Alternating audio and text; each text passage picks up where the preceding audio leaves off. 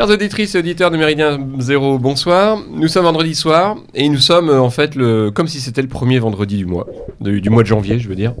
Euh, parce que euh, vous l'attendiez, elle est là, c'est l'émission de rentrée ou de sortie, tout dépend le point de vue qu'on adopte, sur donc la sortie de 2017 et la rentrée de 2018. Euh, on ne l'avait pas fait l'année dernière, cette émission. Vous êtes quelques-uns et quelques-unes à nous avoir écrit pour nous la réclamer et nous la faisons avec, euh, avec grand plaisir. Alors, il est vrai qu'il y aura quelques absents. Euh, nous les citerons euh, juste après avoir énuméré les présents.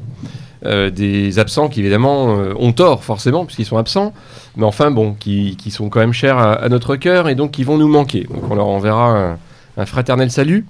Alors pour cette, bah, pour cette, pour cet équipage qui s'amuse, hein, pour cette croisière s'amuse, mais c'est l'équipage de MZ, donc c'est les, les Forbans. À ma gauche, Maurice Gendre.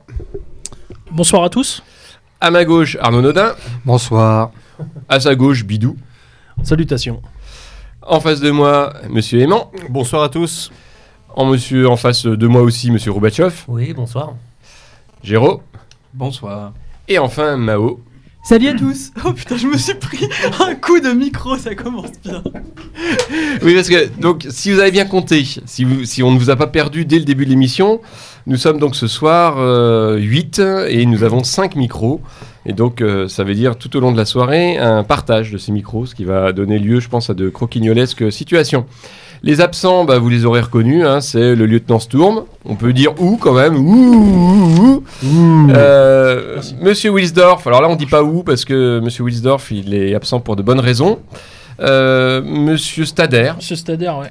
euh, Maurice, je crois d'ailleurs que tu as des Ouais, salutations. euh, il m'a chargé de saluer tous les auditeurs et les camarades ici présents, euh, de leur présenter ses meilleurs voeux et ses amitiés. Et la même chose euh, de la part du camarade K, que j'ai eu euh, par SMS pas plus tard que tout à l'heure, qui m'a dit de remercier très chaleureusement les auditeurs pour les raisons que vous savez et que vous connaissez. Mm.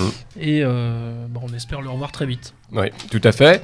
Euh, dernier absent, mais j'ai pas de nouvelles, c'est Monsieur Abosi. Donc euh, Monsieur Abosi, si tu nous écoutes, euh, tu peux, euh, tu peux globalement euh, dire un moment euh, si tu veux, voilà, donner signe de vie et dire si tu veux participer. Euh, est-ce que, est-ce que, est-ce que j'ai quel- oublié quelqu'un je, je crois que non. Euh, je crois qu'on a fait le tour. Euh, donc l'équipe. Et Willy? Et, ah, mais si, si, si, puis, par ailleurs, bien sûr, bien sûr, il y a nous, comment on pourrait dire, le, backstage, le backstage, donc euh, Monsieur Willy pour euh, les flyers et euh, Monsieur Olivier pour euh, la technique, enfin la technique, pour l'aspect euh, informatique, on va dire. Voilà. Et bon, c'est pareil, ils font partie des absents. Donc l'équipe de MZ, au présent, on redémarre cette année.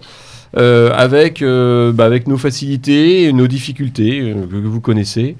Euh, si les vocations sont là, n'hésitez pas à nous contacter.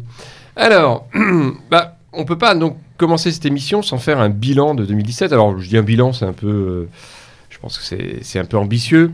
On va juste faire ce tour de table qu'affectionne euh, le lieutenant Sturm. Alors, généralement, le lieutenant Sturm, il nous prévient pas qu'il va le faire. Donc, euh, bon. Donc, on est toujours pris au dépourvu. Là, moi, je suis, c'est vrai que je suis plus aimable, plus humain. Enfin, j'ai beaucoup plus de qualité que le lieutenant Sturm. Et donc, du coup, moi, je vous ai prévenu. Et donc, vous le savez, il va falloir dire aux auditeurs quel a été euh, l'événement ou le fait de 2017 qui vous semble particulièrement marquant ou particulièrement intéressant à partager avec ceux qui nous écoutent. Bah, on va commencer dans le sens des aiguilles d'une montre, hein, donc par ma gauche. Je crois que ça lui convient assez bien. Monsieur Gendre. Euh, oui, alors tu veux commencer par l'événement marquant, plaisant, Ah, tu commences par ce que tu veux. désagréable Si tu veux. Euh, alors l'événement plaisant, bah, c'est un peu plus facile, ça m'est revenu à l'esprit tout à l'heure puisque c'est un des plus récents. Euh, c'est la composition du gouvernement autrichien de coalition euh, Kurz euh, Strache avec des portefeuilles très importants pour le FPO, donc euh, des portefeuilles régaliens, je crois qu'il y a l'intérieur, la défense, euh, les affaires étrangères. Je crois qu'il y a que les affaires européennes que Kurz a gardées sous le, sous le coude. Euh, donc c'était après la déception de la défaite de Hofer face à Belen pour la présidentielle, bah, on a quand même un, un gouvernement très intéressant en Autriche, donc qui pourra aider en plus les, les quatre pays du groupe de Visegrad. Donc voilà, ça c'est mon mon bon point, mon côté positif euh, de l'année 2017, et puis le mauvais, bah, c'est Macron. voilà, c'est simple. Oui, alors ça, En comme, gros, comme t'es le premier. Je comme dis, Macron, je dis Macron parce que j'ai pas envie de dire la France, quoi. Comme t'es le premier, en fait, t'as la, t'as la chance, tu vas pouvoir le dire. Les autres après toi, ils vont être juste là à dire, bah comme lui. Mais euh, bon, oui, oui, on est, on est, on est d'accord. Pour l'Autriche, euh, je je m'étonne que, que Monsieur Aimant ait pas, euh, ait pas réagi. Parce que on le, m'a dit qu'il fallait pas interrompre les Ah gens. non, mais si, si, moi, si, je suis euh, non, sage non, et mais- discipliné. Ah, mais- il, a, il a peur de la coalition droitard euh, nationaux. Alors, euh, bah, je sais pas s'il a regardé en fait de près ce qu'était le, le programme de Kurz. Euh, c'est pas vraiment du libéralisme débridé. hein. Ou alors euh, libéral euh, au sein des frontières et plutôt protectionniste euh, vis-à-vis de l'extérieur. Euh, non, non, moi je pense que c'est une très bonne nouvelle. Je pense que les Hongrois, euh, les Polonais, les Tchèques et les Slovaques espéraient ça euh, depuis longtemps. Donc euh, je sais pas si on n'est pas en train de revoir quelque chose qui ressemble plus ou moins. À là, c'est- là, moi qui délire, mais à l'Autriche-Hongrie, mais c'est moi qui envie de ré- je rêve tout haut là, mais bon. Mais euh, enfin non, voilà, c'était la très bonne nouvelle de la fin d'année. Il y en a pas des masses, donc euh, et ça c'était très chouette. D'accord. Et pour 2018, donc euh, je suppose qu'il y a les espérances aussi. Ah non, non, bah, on verra après. Non, on verra attends, après, attends, ouais, on fait déjà le bilan parce que voilà. Euh, bah, non, oui, on pourrait laisser rêver euh, le camarade gendre à Sicile impératrice. Non, c'est pas l'élément. Euh, fallait la faire. Euh, c'est pas l'élément que je marque. Moi, ce que je Macron, c'est bon. La France, ce que je constate, c'est qu'avec Macron, on a la victoire du populisme.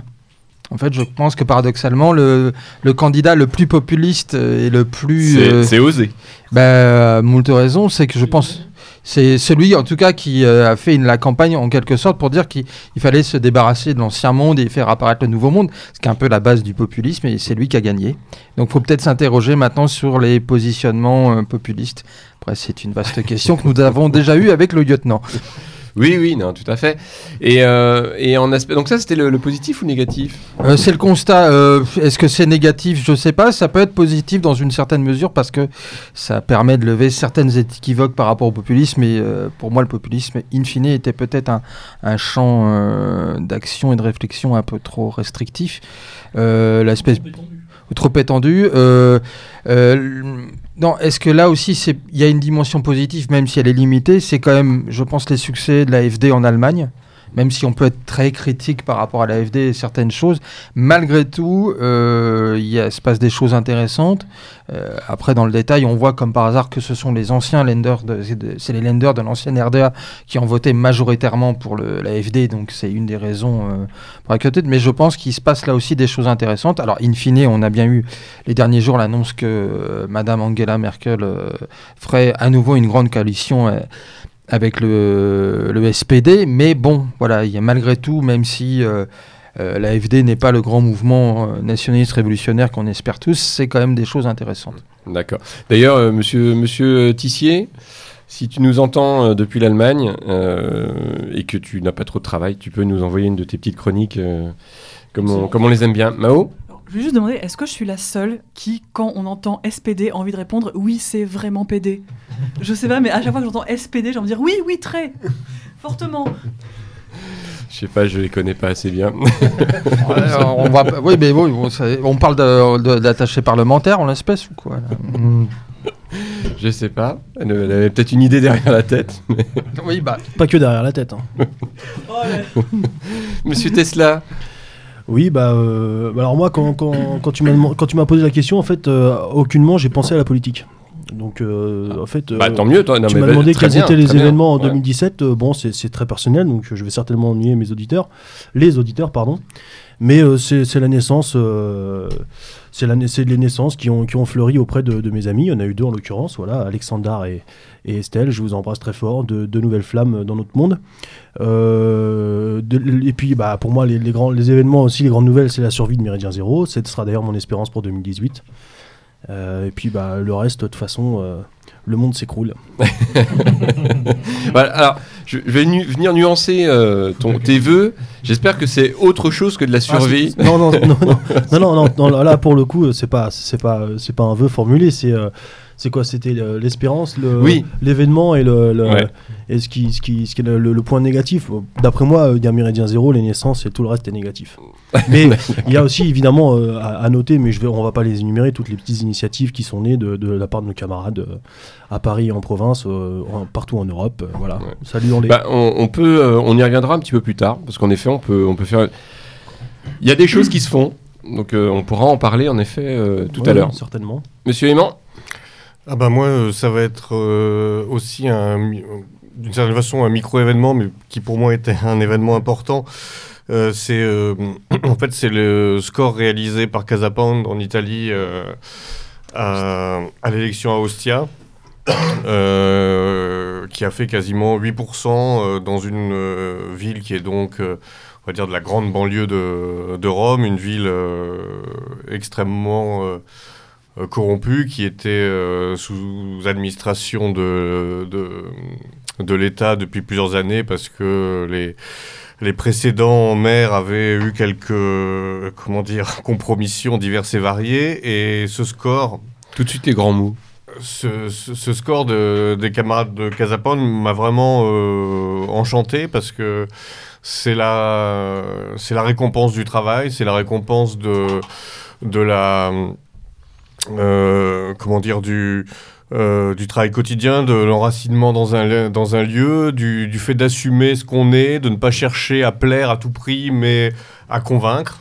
C'est deux choses très différentes. C'est-à-dire, on, on ne veut pas s'adapter à ce que à la, à la demande, on, on- offre quelque chose qui est euh, intéressant, qui est une vraie alternative. Et moi, ce, ce- score qui peut paraître en effet un peu dérisoire, euh, je sais que ça a fait ricaner euh, certains en disant oui, oui, bon, 8% dans une élection, qu'est-ce que c'est finalement, etc. Je trouve ça remarquable.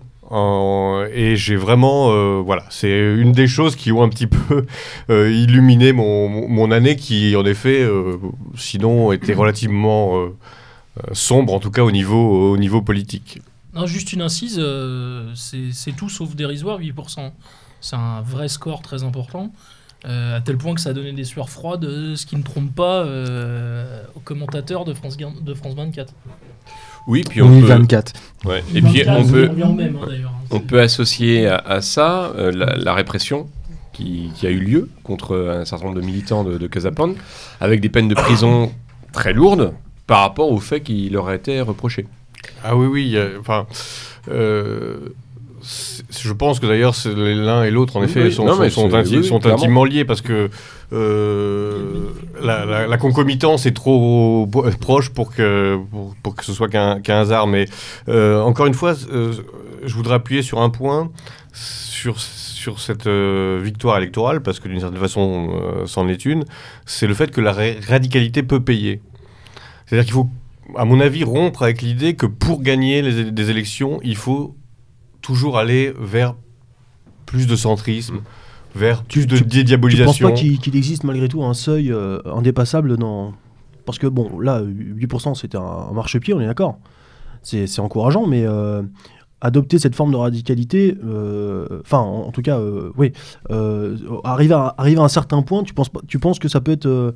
ça peut dépasser les 50%.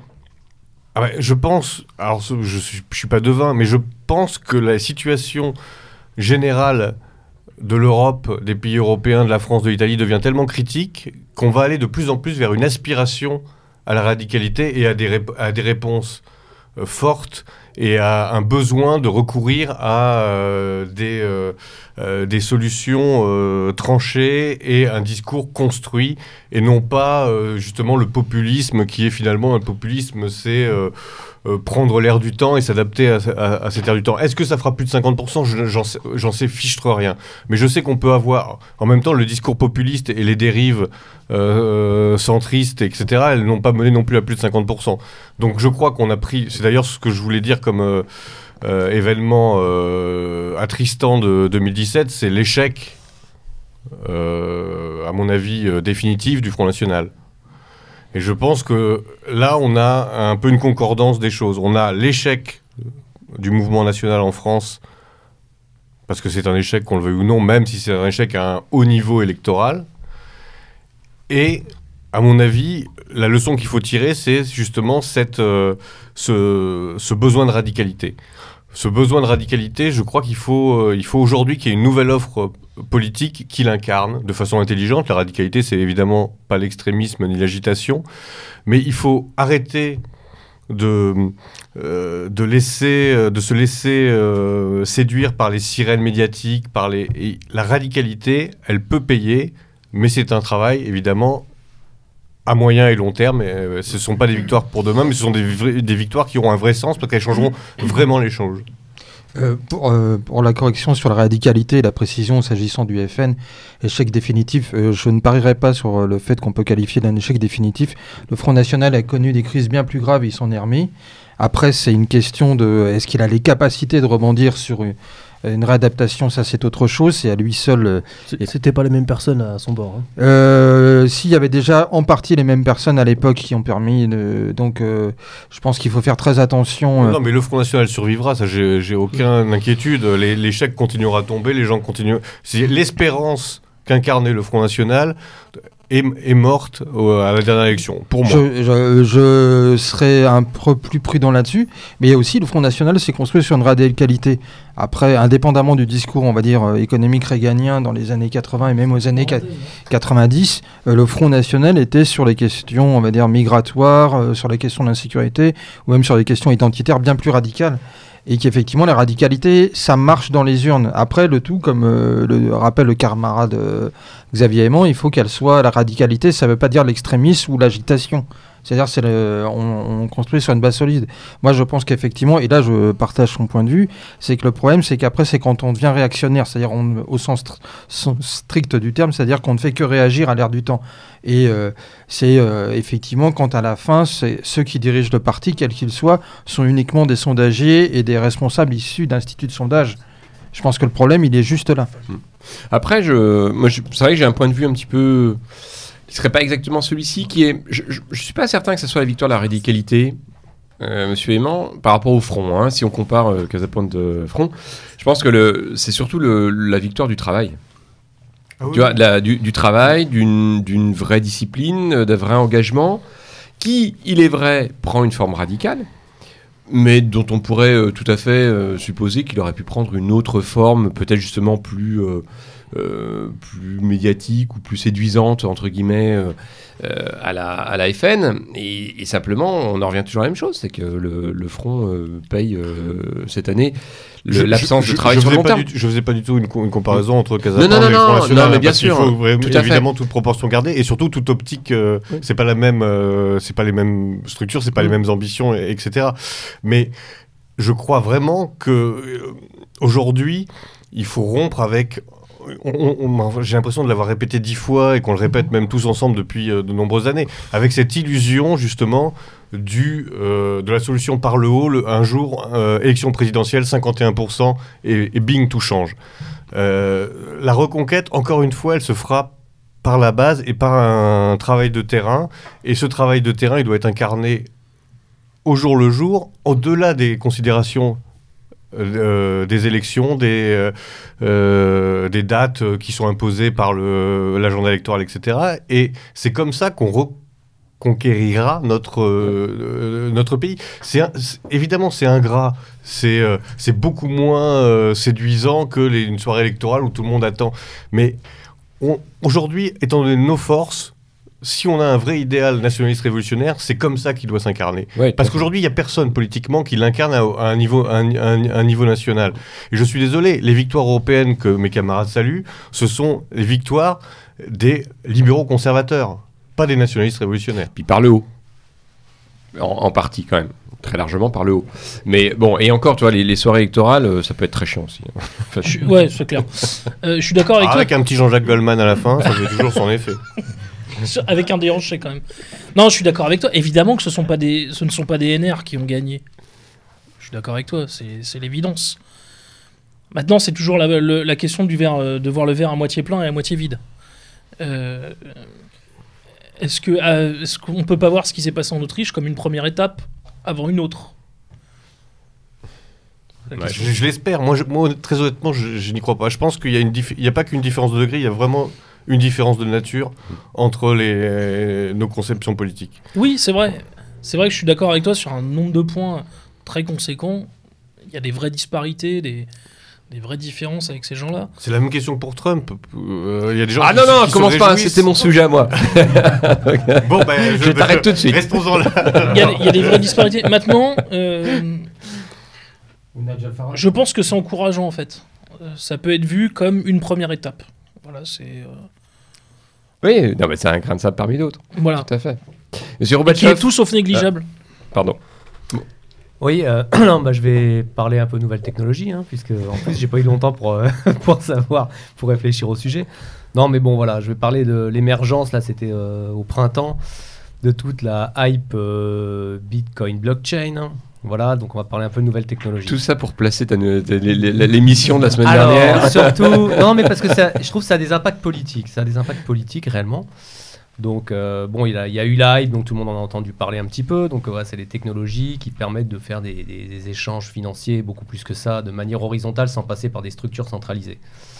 Donc, euh, je trouve c'est. euh, bon, on pourrait dire que c'est la mondialisation, effectivement. C'est un aspect de la mondialisation, puisque c'est des trucs, ça passe par Internet, euh, sans limite, sans frontières, sans tout ce qu'on veut et sans contrôle.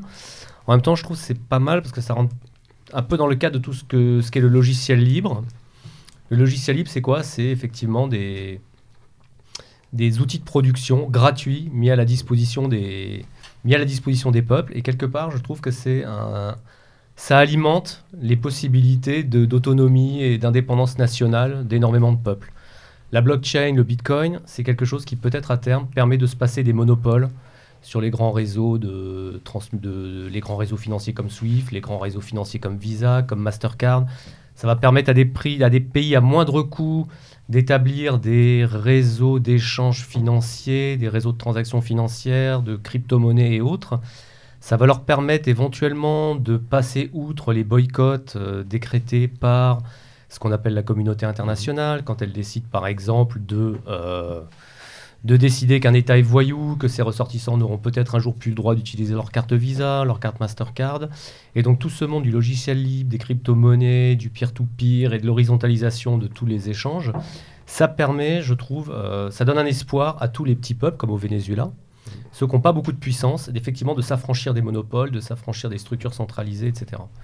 Donc euh, d'une manière générale, euh, les nouvelles technologies, et dans un, dans un monde à 7 milliards d'habitants ou 8 milliards, euh, quand on est un peuple de 70 millions d'habitants, tout ce qui représente une augmentation de la productivité par tête de, par tête de pipe et qui fait baisser l'importance du nombre par rapport à l'importance de la qualité, je veux dire, c'est bon à prendre. Alors effectivement, ça a des tas d'impacts en termes de chômage, en termes de... Ça va avoir des impacts, c'est sûr.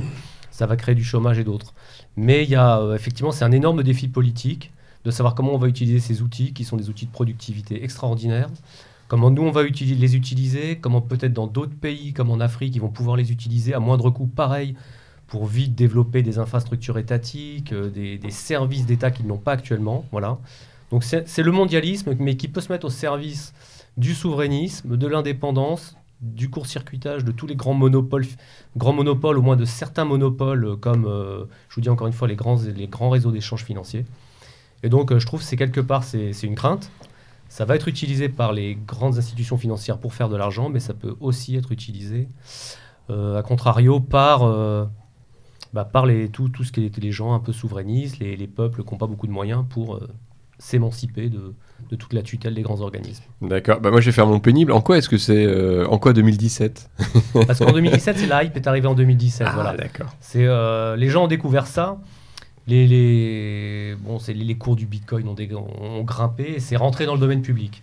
Et les gens ont commencé à s'intéresser à ça et à découvrir ce que ça pouvait faire, ce que ça pouvait être. Les grandes entreprises ont commencé à s'y intéresser, l'État a commencé à s'y intéresser. Euh, je ne sais pas si vous avez vu le Venezuela, ils ont décidé de mettre en place leur crypto-monnaie gagée sur le pétrole. Voilà, une crypto-monnaie gagée sur le pétrole, qui sera peut-être pas vraiment une monnaie, mais qui en tout cas sera la base d'un système d'échange, effectivement, qui permettra de s'affranchir, encore une fois, peut-être des grands réseaux comme Visa, comme Mastercard, tous ces trucs verrouillés voilà, qui, euh, peuvent effectivement euh, créer des, des dégâts très importants à des économies, à des pays, s'ils sont utilisés comme outil de boycott et comme outil de domination. Mm. C'est pas pour rien d'ailleurs que les Russes, les Chinois essayent de mettre en place leur réseau de, gestion de cartes bleues, enfin des miroirs de tous ces grands réseaux pour gérer les cartes bleues, gérer les paiements, etc. Les, Chinois en China Union Pay, tout ça. Mais c'est vrai que si on le fait de manière traditionnelle, ça a des coûts faramineux. Si on le fait avec les nouvelles technologies qui viennent d'émerger, comme effectivement Bitcoin Blockchain, ça peut être beaucoup moins coûteux. Ça s'appuie sur Internet, ça s'appuie sur les ordinateurs des particuliers, ça dispense de mettre en place des grosses structures informatiques, etc. Ça peut être un petit peu comme ce qui s'est passé en Afrique, où quand euh, effectivement les Africains sont passés directement du réseau téléphonique fixe au réseau téléphonique mobile. Oui, oui, en court-circuitant, en effet, les- l'étape filaire. euh, Voilà, ils ont ouais. court-circuité l'étape filaire, qui est une étape extrêmement coûteuse. Il faut faire, euh, faire passer des câbles, il faut faire des trous dans les rues, il faut avoir euh, des services de voirie, des services de cadastre. Quand vous faites du mobile, vous plantez des antennes et on n'en parle plus. Ou vous achetez un satellite et ou vous le fabri- un jour ils le fabriqueront eux-mêmes, etc. Donc c'est des outils d'émancipation. Voilà, donc c'est ambitieux. de Kadhafi, voilà. C'est le projet de Kadhafi, ce qui est d'ailleurs euh, un des éléments parmi d'autres, Voilà. avec son projet de dinar or, et de sortie du dollar et de mise en place d'un FMI africain, d'un système satellitaire téléphonique mobile Mm. pour l'Afrique, qui lui a certainement euh, Ouais. coûté ce qui, ce, qui, ce qui lui est arrivé. quoi. Moi, je crois que c'est des valises qui avaient circulé entre, chez, entre là-bas et Paris. Mais... L'un Ça n'empêche pas l'autre. La- cause en fait, profonde, quand on, quand on euh, ça fait la liste en fait, ouais. de ce qui, a, euh, ce qui a coûté la place de Kadhafi, euh, il y a un paquet de C'était choses. un projet émancipateur, on va Oui, Voilà, dire. il y hein. avait le projet donc satellitaire euh, pour les téléphonie, la téléphonie mobile. Je pense que euh, le principal quand même, ça reste le projet de Dinaror. Oui, à mon ouais. avis, ça c'est quand même le principal parce que c'est sortir du système dollar. Donc ça, en général, on sait ce que ça coûte à celui qui veut le faire. Euh, et il y avait effectivement euh, aussi le projet, euh, il y avait un projet Aquifer qu'il avait déjà travaillé, je crois, avec des Sud-Coréens, qui était mis en place hein, d'ailleurs, hein, qui avait été mis en place. Et puis bah tout simplement, même si bon, je pense que c'est pas du tout transposable en France. Comme moi, je pense que le, le système maçonnico-bolivarien, euh, chaviste, n'est pas du tout transposable chez nous. Mais c'est sûrement des systèmes qui sont bons pour ces pays-là. Euh, mais qui effectivement sont vus, euh, sont vus d'un très mauvais œil par, on va dire, le- l'oligarchie ou la plutocratie anglo-saxonne. Et euh, bah, en gros, un certain nombre de projets qu'il avait en tête euh, lui ont coûté sa place. Quoi. Mm. Plus euh, des ententes entre Sarkozy et les Qataris. Un peu plus que sa place d'ailleurs. Oui, plus que ça, Voilà. sa tête. d'ailleurs. Au Donc, sens propre comme figuré. En fait, il aurait mieux fait de faire de l'électricité pour l'Afrique avec Jean-Louis Borloo. Non, riez- euh, ne riez pas, puisque même euh, Florian Philippot trouve ça très bien. Ah, bon, bah, Bon, ah, bon, on arrête de rire. on va bien dire, alors. Monsieur Roger Euh, oui, bah moi, euh, c'est pas, c'est pas très original, mais effectivement, euh, 2017, euh, je repense beaucoup à l'élection présidentielle. Et alors peut-être sous un autre angle, parce que c'est une élection que j'ai vécue comme la révélation de, l'éclatement des partis, de l'explosion de, ces affaires, tout, tout, tout- toutes ces choses un peu, un peu moches, toutes ces, ces ruines enfin euh, qui se révèlent. Et je trouve ça je, trou- je trouve que ça a du bon parce que ça pourrait peut-être euh, enfin nous sortir de cette zone de confort que évoquait un peu Xavier Aimant avec le Front National.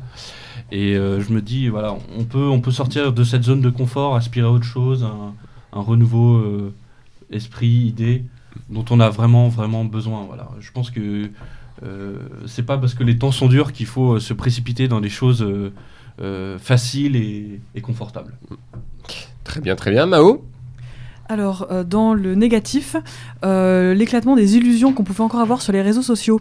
Euh, on a vu la première vague entre les deux tours de la présidentielle en France, où des tas de comptes patriotes sur Twitter, sur Facebook se sont fait zapper. En fait, il y avait certaines personnes qui pensaient encore que les réseaux sociaux pouvaient être un espace de, propagation des idées, de réseautage, de, où on pouvait voilà, s'exprimer. Et comme en fait la presse écrite, la plupart du temps, malgré certaines revues de très très grande qualité, euh, euh, nous, voilà, nous, est interdite.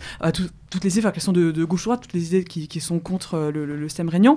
On pensait que ce qui se passait euh, sur Internet, sur les réseaux sociaux, pouvait avoir un contrepoids. On se rend compte qu'il n'en est rien. Donc ça, c'était première vague entre les deux tours. Euh, personnellement, je me souviens d'avoir euh, un peu crié contre ça et d'avoir eu cette merveilleuse réponse de mes amis gauchistes anarchistes dont j'espérais qu'ils seraient peut-être un peu intelligents, faire ah mais non de toute façon c'est les fachos on s'en fout. Donc je me suis dit oui mais euh, voilà ils sont venus pour les fachos, je n'étais pas facho, je n'ai rien fait. Enfin en gros c'est un peu ça. Et après, il y a eu la fameuse purge sur Twitter, là, il y a quelques euh, mois, semaines, je sais plus trop quoi. Enfin, on s'est rendu compte que finalement, euh, la presse écrite est verrouillée, euh, ce qu'on pensait être les grands réseaux sociaux sont aussi verrouillés. Donc là où je rejoindrai le camarade Roubachoff, même si lors de, l'émission sur la blockchain, voilà, certaines, certains aspects de la chose me faisaient un peu peur, mais pas du tout l'aspect monétaire, plus l'aspect mettre son identité là-dessus, enfin bref. Écoutez, cette émission, elle est très bien. Euh, c'est plus voilà toutes les choses alternatives et même euh, le, darknet euh, le voilà qui pourrait être un peu l'ultime refuge de l'internet libre. Toutes les toutes les Gafa tous les réseaux sociaux Twitter Facebook c'est de la merde. Faut enfin c'est des choses qui sont complètement voilà finies qui sont complètement verrouillées. Donc ça c'était bah, vas-y. Arnaud veut dire un truc. Bah, C'est peut-être le paradoxe, c'est moi c'est le sentiment que j'ai par rapport à ça, c'est que justement contrairement à ce qu'on a pu, et moi j'étais un de ceux aussi, à, euh, en tant qu'acteur de la réinformation, expliquer qu'Internet était effectivement le merveilleux espace qui nous permettrait de- de- d'offrir euh, une information alternative, intéressante et euh, pour les gens, c'est paradoxalement, c'est que plus que jamais je pense qu'on a besoin du papier. Je pense que plus que jamais, Oui, c'est le papier qui va nous permettre de sortir ça, à condition d'une part de faire de papier de qualité, et pas uniquement du commentaire, et du commentaire, de commentaire, de commentaire, de choses qu'on a vues sur Facebook, sur Twitter, produits par l'ennemi. Et que la vraie question, c'est ce qui explique euh, peut-être euh, un des aspects. Alors oui, un des aspects négatifs de, ces dernières semaines, euh, de la fin 2017, c'est la disparition d'une, pour moi, d'une des meilleures revues qui existait depuis un certain nombre d'années, qui était la disparition de la nouvelle revue d'histoire, et de comprendre une bonne fois pour toutes que tout l'argent qu'on peut dépenser dans des conneries, si on faisait la somme au quotidien, permettrait à des revues comme de celles qui malheureusement d'éviter la disparition de revues comme euh, la nouvelle revue d'histoire et permettent à des revues encore existantes, je pense à Éléments, je pense à Présent, je pense à Réfléchir Agir et euh, ou même Livre Arbitre, euh, de, de, de- pouvoir exister parce qu'effectivement ces revues c'est bien sympathique de les échanger, de copier je veux dire de pirater parfois la version PDF de revues, mais revues ont besoin d'argent et que l'argent que l'on donne parfois euh, à, des, euh, à des petites euh, contingences matérielles pourrait être évité. Et je pense que plus que jamais, peut-être l'un des, des actes à produire, et j'ou- j'oublie quand même la revue du camarade Stader, quand même que euh, l'abonnement impératif à Fait et Documents, il faut que Fait et Documents continue son, son travail euh, impératif. REA. Euh, J'ai effectivement cité Réfléchir Agir, mais l'un d'autre, Pardon, j'ai- j'ai pas entendu. Je pense même à Rebellion, hein, euh, qui, euh, même si on n'est pas d'accord avec beaucoup de choses de Rebellion, il faut que ces revues continuent d'exister, plus que jamais. Et euh, justement, peut-être que. Et parce qu'aussi les réseaux sociaux, indépendamment, je dirais, de l'aspect de la censure, la réalité, c'est que c'est réellement le, royaume d'idiocratie. Complètement. Enfin, voilà, c'est ce genre de. Enfin, tout le monde connaît aussi la série Black Mirror, mais c'est vraiment ça. C'est-à-dire qu'un truc qui, m'éclate, c'est que depuis euh, des millénaires, on nous parle de contes qui nous disent faites attention aux miroirs enchanteurs qui vous montrent des fausses réalités. Et nous, on est devant nos écrans, genre oh super, euh, on se fait complètement avoir. Donc, ce que je reprends exactement ce que tu disais, donc l'IRL, le, papier, et si on va être sur le net, le darknet, faire ces trucs en pirate tout seul et euh, sortir de toutes ces merdes de GAFA, de Zuckerberg, de tous ces trucs.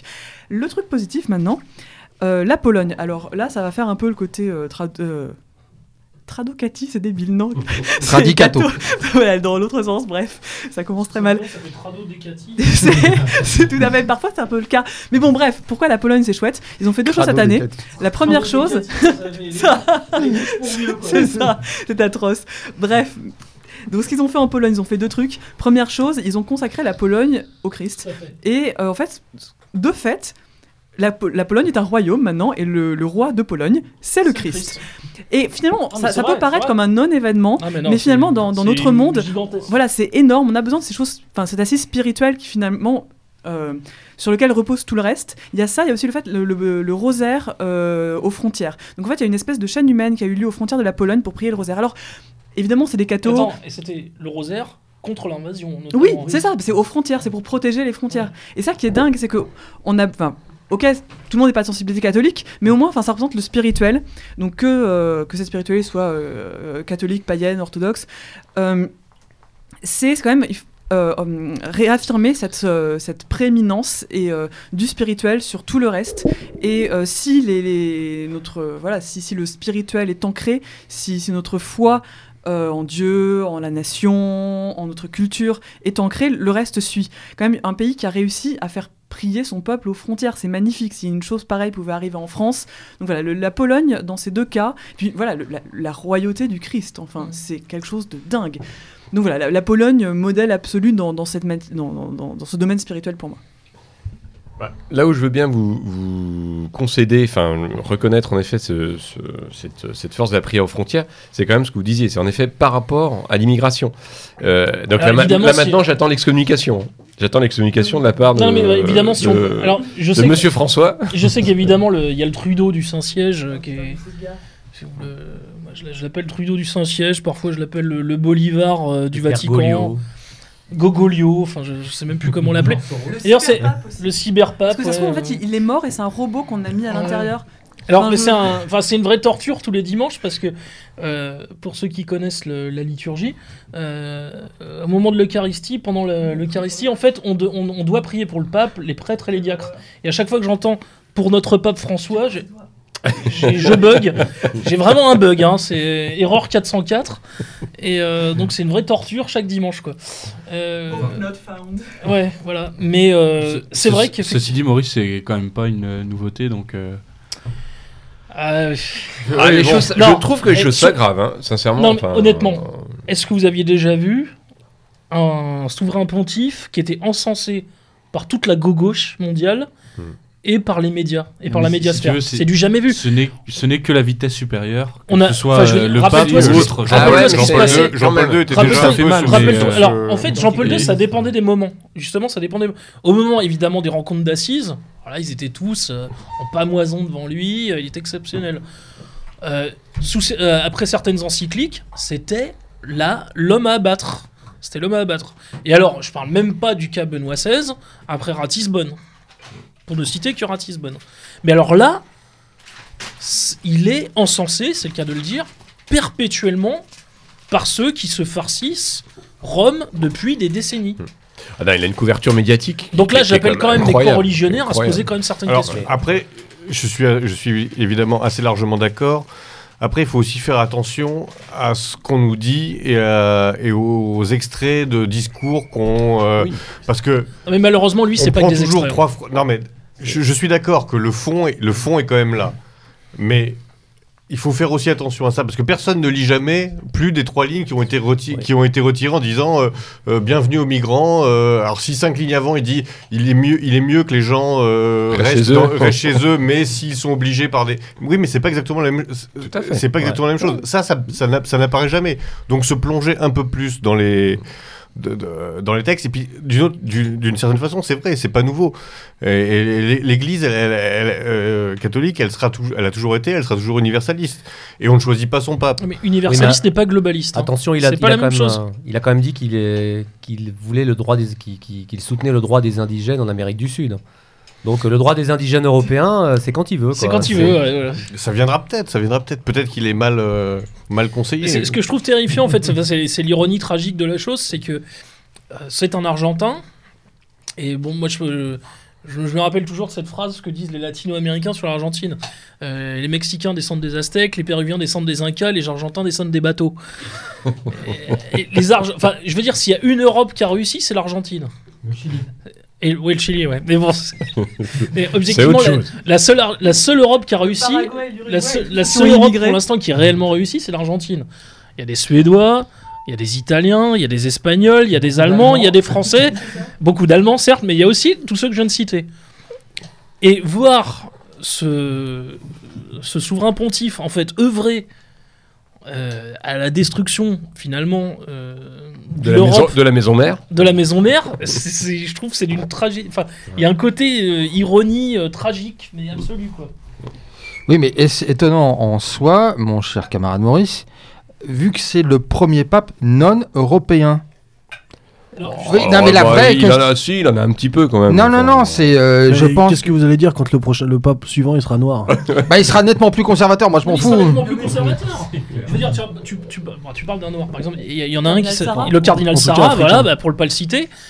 Euh, c'est lui qui est en charge de la nouvelle traduction de la liturgie et, euh, en gros, bon, des évangiles. Et euh, Bergoglio était derrière son épaule en lui tapant dessus. Il dit Bon, allez, mène-toi là, il faut que ça accélère. Euh, oui, non, mais enfin, bon, là, je travaille juste sur des textes sur. euh, où il y a eu des multiples conciles qui sont passés par là, il y a eu euh, des multiples pères de l'Église qui sont penchés sur chaque virgule quasiment, et là donc tu me demandes d'accélérer. Bah, en fait c'est tragique à dire, mais si le cardinal Sarah était sur le trône de Saint-Pierre, on n'assisterait pas au délire auquel on assiste aujourd'hui. Ah ouais, mais il y a des chances. Ça, c'est clair. Mais, mais en même temps, c'est pas tragique, si tu veux. C'est pas. Enfin, je pense que le, le, le conservatisme, enfin, le, le bon sens et le conservatisme, pour le coup, peuvent être partagés Oui. par, euh, par euh, une il faut, multitude faut de, aussi de relativiser, peuples, euh, relativiser bon, l'influence, l'influence du pape. faut quand même se souvenir qu'en France, il y a 4,5% de pratiquants. Sur ces 4,5% Oui, de il pratiquants- Non, mais attendez, hein, sur ces c'est tout 4,5% des pratiquants, il y en a la moitié qui doivent à peine croire en Dieu, qui sont là parce que grand-mère faisait la même chose, etc. Donc les lois actuelles, l'arrivée des migrants, c'est pas la faute. Oui, oui, monsieur Aimant, mais c'est pas comme, la faute comme du pape. Faut pas, non, faut pas non plus inverser les Ils responsabilités. croient pas en Dieu, mais ils croient au pape. Donc en fait, même s'ils sont catholiques que de façon sociale, et s'ils ne sont que Ou même s'ils ne catholiques. le sont pas, d'ailleurs. Voilà. Et de tout- le, le pape a une immense influence.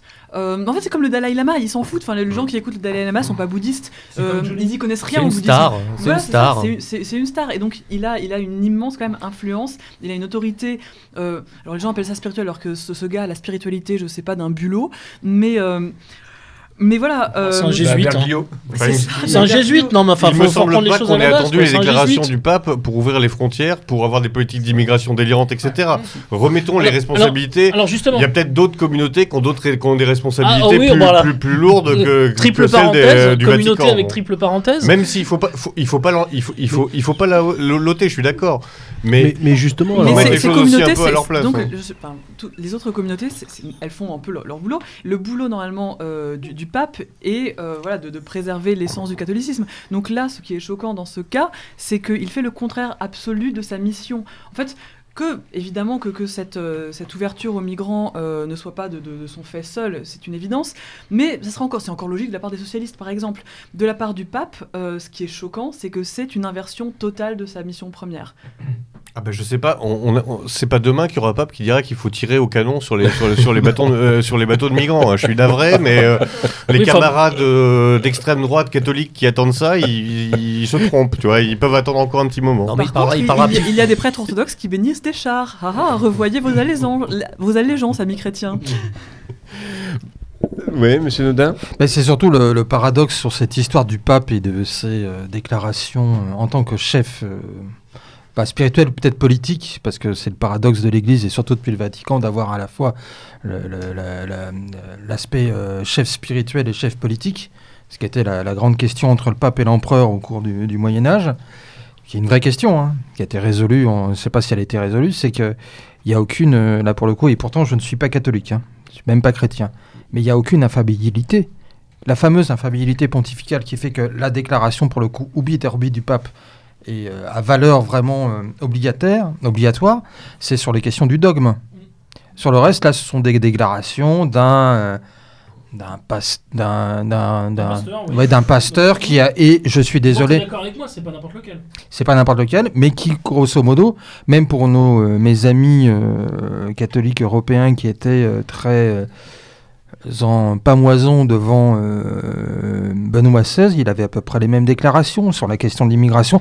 Jean-Paul II avait les mêmes déclarations. Alors peut-être qu'effectivement, là, le fait que nous avions que le pape était pour la première fois un non-européen euh, vraiment de naissance, pas de souche, mais en tout cas de naissance, va jusqu'au bout de la logique du discours, qui est le discours de l'Église depuis des décennies. C'est effectivement, comme dirait le camarade Aimant, c'est pas nouveau.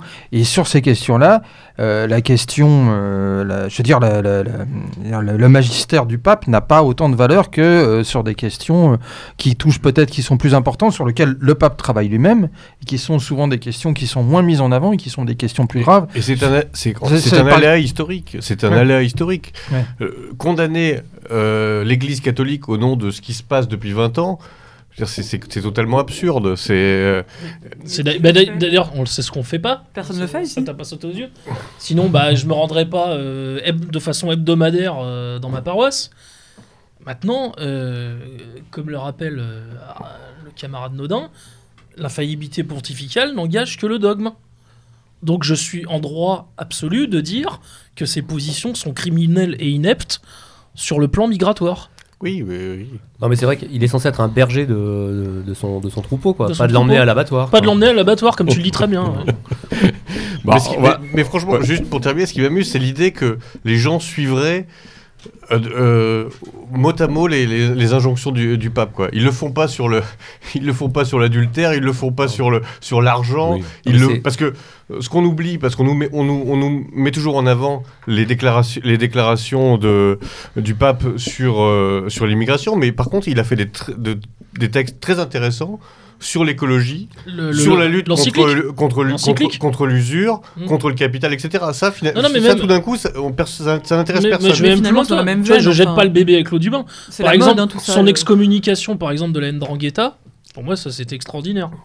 Ça c'était exceptionnel. Donc je jette pas le bébé avec l'eau du bain.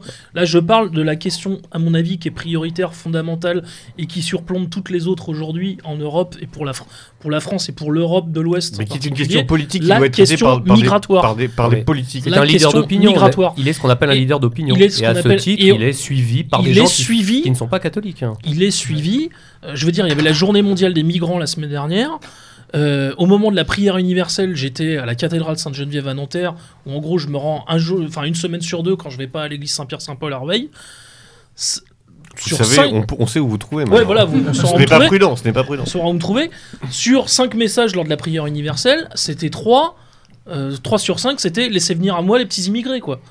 Bah, je veux dire, non, c'est pas possible. C'est pas possible. Ah oui, non mais clair- de toute façon, bon, on tranchera pas le débat ce soir.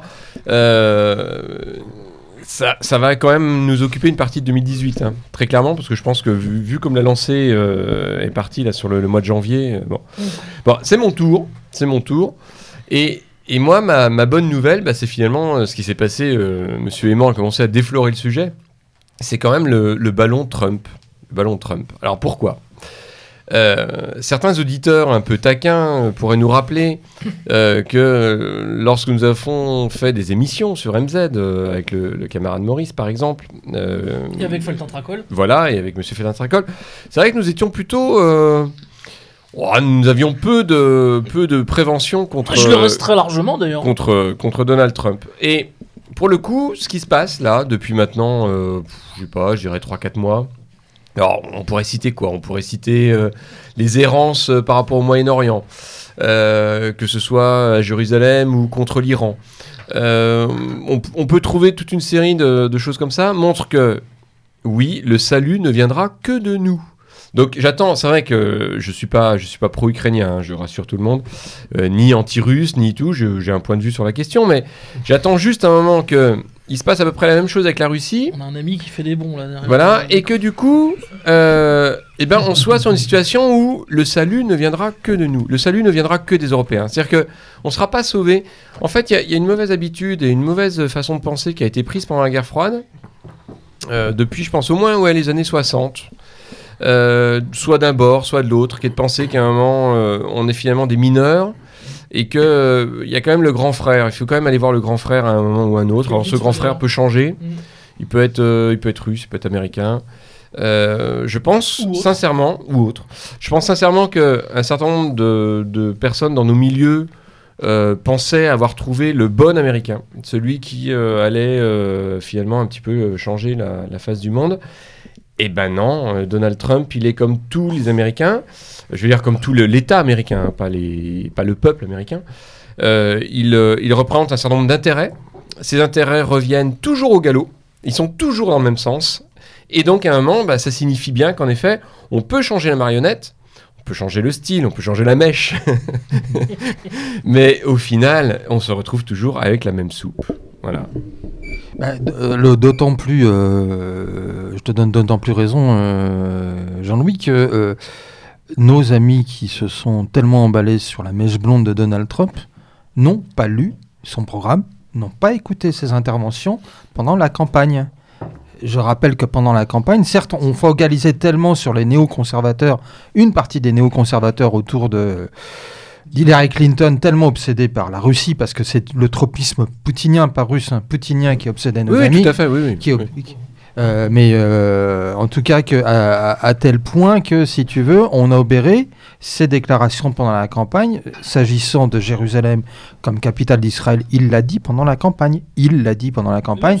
Mais sur l'Iran, sur l'Iran, euh, qu'est-ce que- qu'est-ce qu'a fait Trump quand on nous a expliqué, oui, vous allez voir, ce n'est plus du tout cette euh, politique néoconservatrice. Le paradoxe de Trump, c'est lui qui revient en fait à la base, je veux dire aux racines même du néoconservatisme, à l'état que le nouvel allié et le seul et unique allié des États-Unis, c'est pas en, en mettant de côté Israël, ça reste l'Arabie Saoudite. Et donc, l'ennemi à désigner, c'est l'Iran. Ni plus ni moins. Donc, euh, effectivement, l'avantage de cette question, comme tu dis, c'est que peut-être qu'il y serait temps qu'on devienne adulte, qu'on arrête de fantasmer sur, euh, euh, en gros... Oui, ou d'espérer. non, Grandir, hein. Comme dirait euh, Hubert Bonisseur de la Batte, il serait temps de grandir. Alors, moi, je vais faire une précision. Donc, euh, je pense, je continue de penser d'ailleurs, euh, Et vous verrez, contrairement à tout ce qui est annoncé, euh, aux élections de mi-mandat, je pense que les républicains ne vont pas du tout se prendre une veste. Ouais, ça, je- Euh, je pense que Trump reste le président qu'il fallait pour les Américains, et je, aucun doute là-dessus. Euh, mais rappelle-toi de l'émission, j'ai pas Ah non, non, mais attention, l'émission qu'on avait faite, j'ai jamais dit. Enfin, d'ailleurs, vous, enfin, les auditeurs euh, nous connaissent, voilà. Moi, je pense qu'on ne doit pas aller chercher nos modèles ailleurs. Ah non, mais bien sûr, Maurice, attention, hein, c'était pas une mise en cause de ce qu'on Ouais. avait pu dire, parce que je pense que à l'époque, si on. Si on c'était un nous- peu un procès, on avait senti un début de procès. Si- Ouais, ouais. Moi, moi, je l'ai- moi, je l'ai vécu comme ça après. euh, si on nous réécoute, euh, globalement, ce qu'on disait, c'est qu'à un moment, on avait deux personnages, en effet, qui étaient. euh, Sanders, voilà, Sanders, c'est lui qui venait euh, bousculer je, le je système. maintiens d'ailleurs. hein. Tout à fait, Je et que de ce hein. point de vue-là, ça nous intéressait. Mm. On n'a jamais dit qu'on était Trumpiste. Trumpiste. Après, ce que je disais, c'est que certains auditeurs un peu euh, taquins, un peu chafouins, pourraient venir nous chercher en disant euh, Ah, mais quand même, vous voyez, toc, toc, toc. Bon, et je pense qu'en effet, on ne fait pas partie de ceux dont je parlais qui étaient avant de se dire Ah, ça y est, euh, euh, le, le Messie avec sa mèche est arrivé. Mais, euh, mais Encore un. voilà, ça vient. ça, ça vient juste un moment. Oh non Fallait la faire. Oui, Fallait la faire, elle a été faite. Mais je pense que ça ramène, ça ramène tout le monde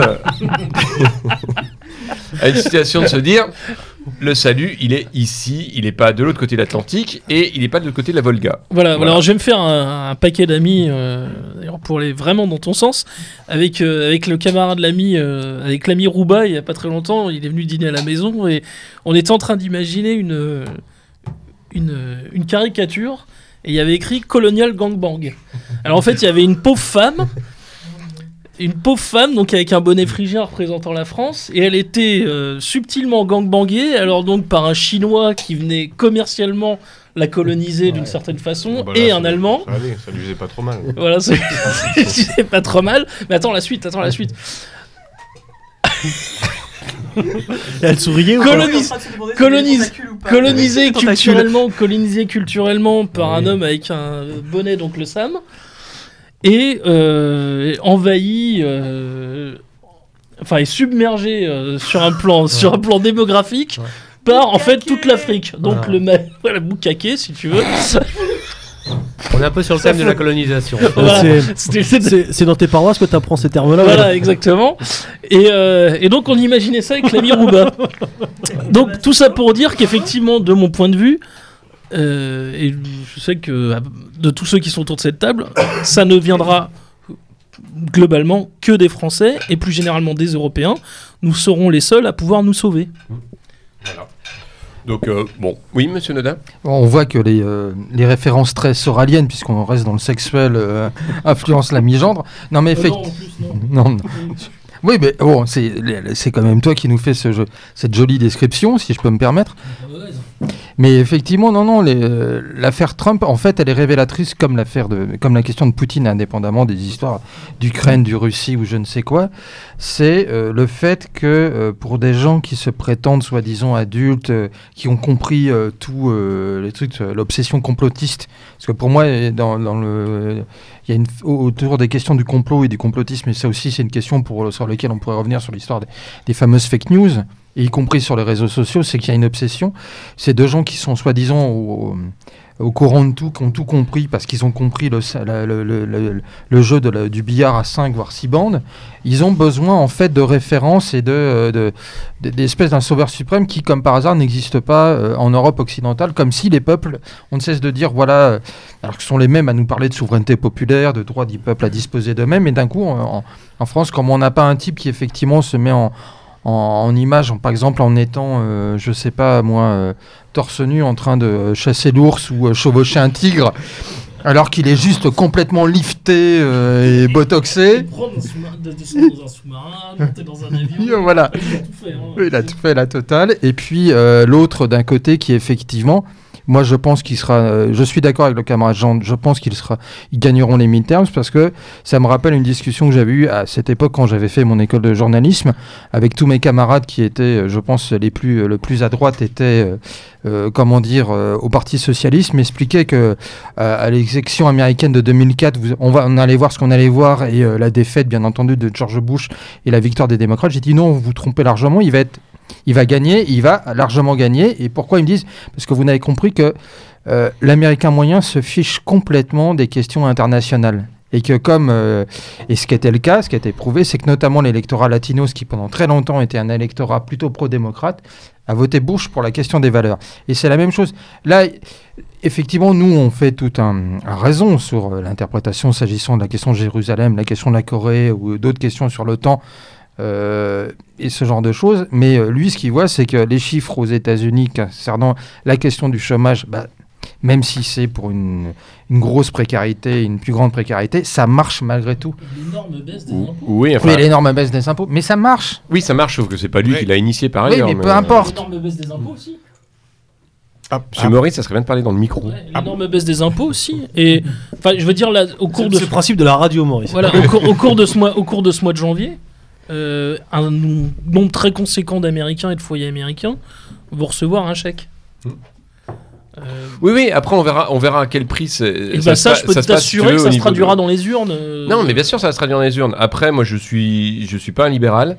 Euh, pour moi, la, la baisse des impôts n'a pas de vertu en soi ou de valeur en soi. Faut voir. Non, mais elle a des conséquences par contre. Oui, elle a des conséquences, mais après, faut voir comment l'argent est Ouais, utilisé. surtout, enfin, ça dépend si c'est pour supprimer à côté le- Oui, voilà. l'aide médicale. euh, c'est- Si c'est- c'est la ME, c'est pas grave. Bah, on- Oui, non, mais bien sûr. Non, mais mais enfin, pas de l'Obamacare. c'est- pas- l'Obamacare, Si parlons-en. pour acheter chez Walmart. Parce hein, que truc l'Obamacare- made in China, L'Obamacare, c'est- parlons-en, c'est c'est pas du tout un système qui ressemble à la sécurité sociale française.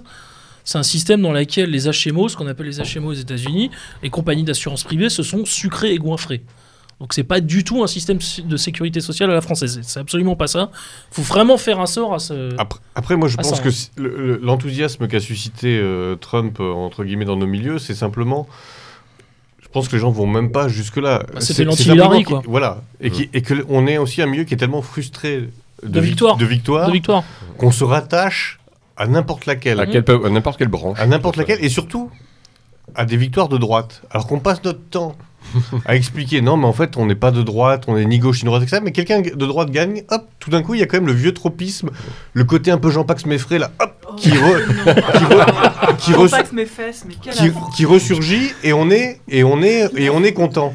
Et c'est un Bah- peu, et c'est un peu justement. Bah euh, oui et non, parce que rappelle-toi. frustrant parce que ça veut dire que nos convictions affichées, elles sont peut-être pas en adéquation complète avec euh, ce, droitisme ce- ou ce droitardisme systématique. Moi, m'inquiète parce qu'en fait, qu'est-ce qui, qu'est-ce qui pouvait être sympathique chez Donald Trump à part c'est un, c'est un, c'est un, milliard, c'est un milliardaire qui a fait trois fois euh, faillite, qui, a rebondi, qui, qui, ben, il a été euh, producteur de, des- des pires trucs de télé-réalité. Enfin, qu'est-ce qui rattache cet homme à notre vision du monde? Qu'est-ce qui fait qu'on est Non mais qu'on est le seul truc, c'est qu'il avait tout le monde contre lui. Ouais, ben voilà, Voilà, on, est, on, on aime être du côté des gens qui ont tout le monde Non, mais contre eux. Bah, c'est pour ça c'est pas une positionnement. c'est pour que Sanders aussi était défendu.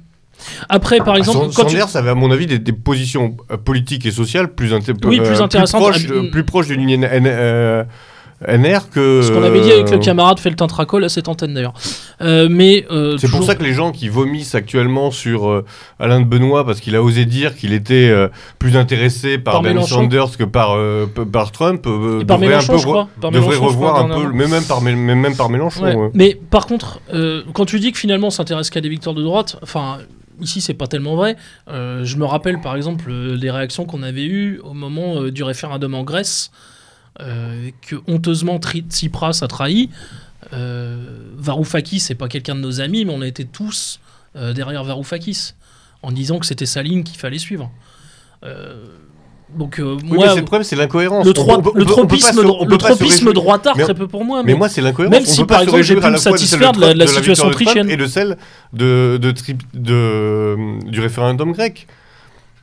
Comment c'est possible de se réjouir des deux? C'est ça que je, euh, je Tu- Tu, reproche. parles à, à un milieu et à des, des militants qui ont absolument aucune cohérence. Enfin, ce que tu dis, par exemple, on prend juste au point de vue euh, euh, sur, sur Internet euh, les, les- les codes esthétiques des personnes qui, qui se réclament justement des, des- des valeurs traditionnelles et qui vont faire partir de la fanbase du- d'un truc aussi racaillesque que le Raptor dissident. Tu vois, on est chez des gens qui euh, se réclament d'une esthétique euh, des anciens européens, de- du génie occidental et qui après euh, vont être à fond sur, voilà, sur, sur, sur des, des trucs de culture racaille.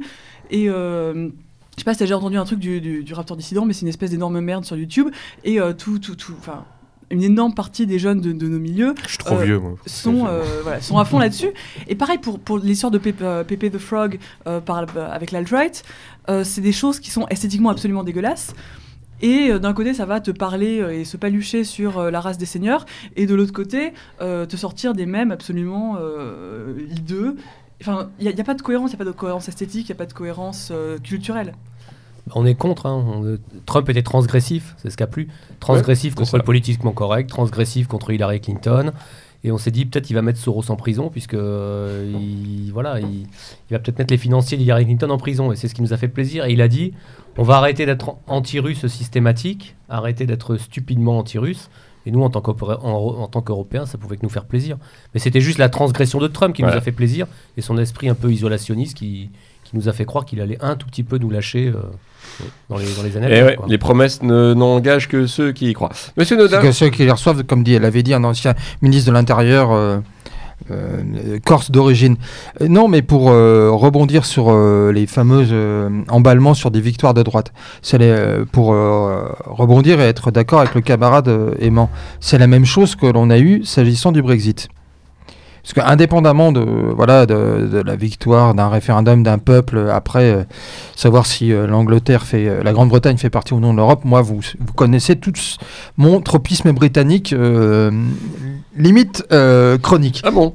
Limite chronique. ah non, mais moi je considère que ma véritable patrie est de l'autre côté du Channel. Mais moi, ça c'est. Vas-y, putain, depuis le temps qu'on attend.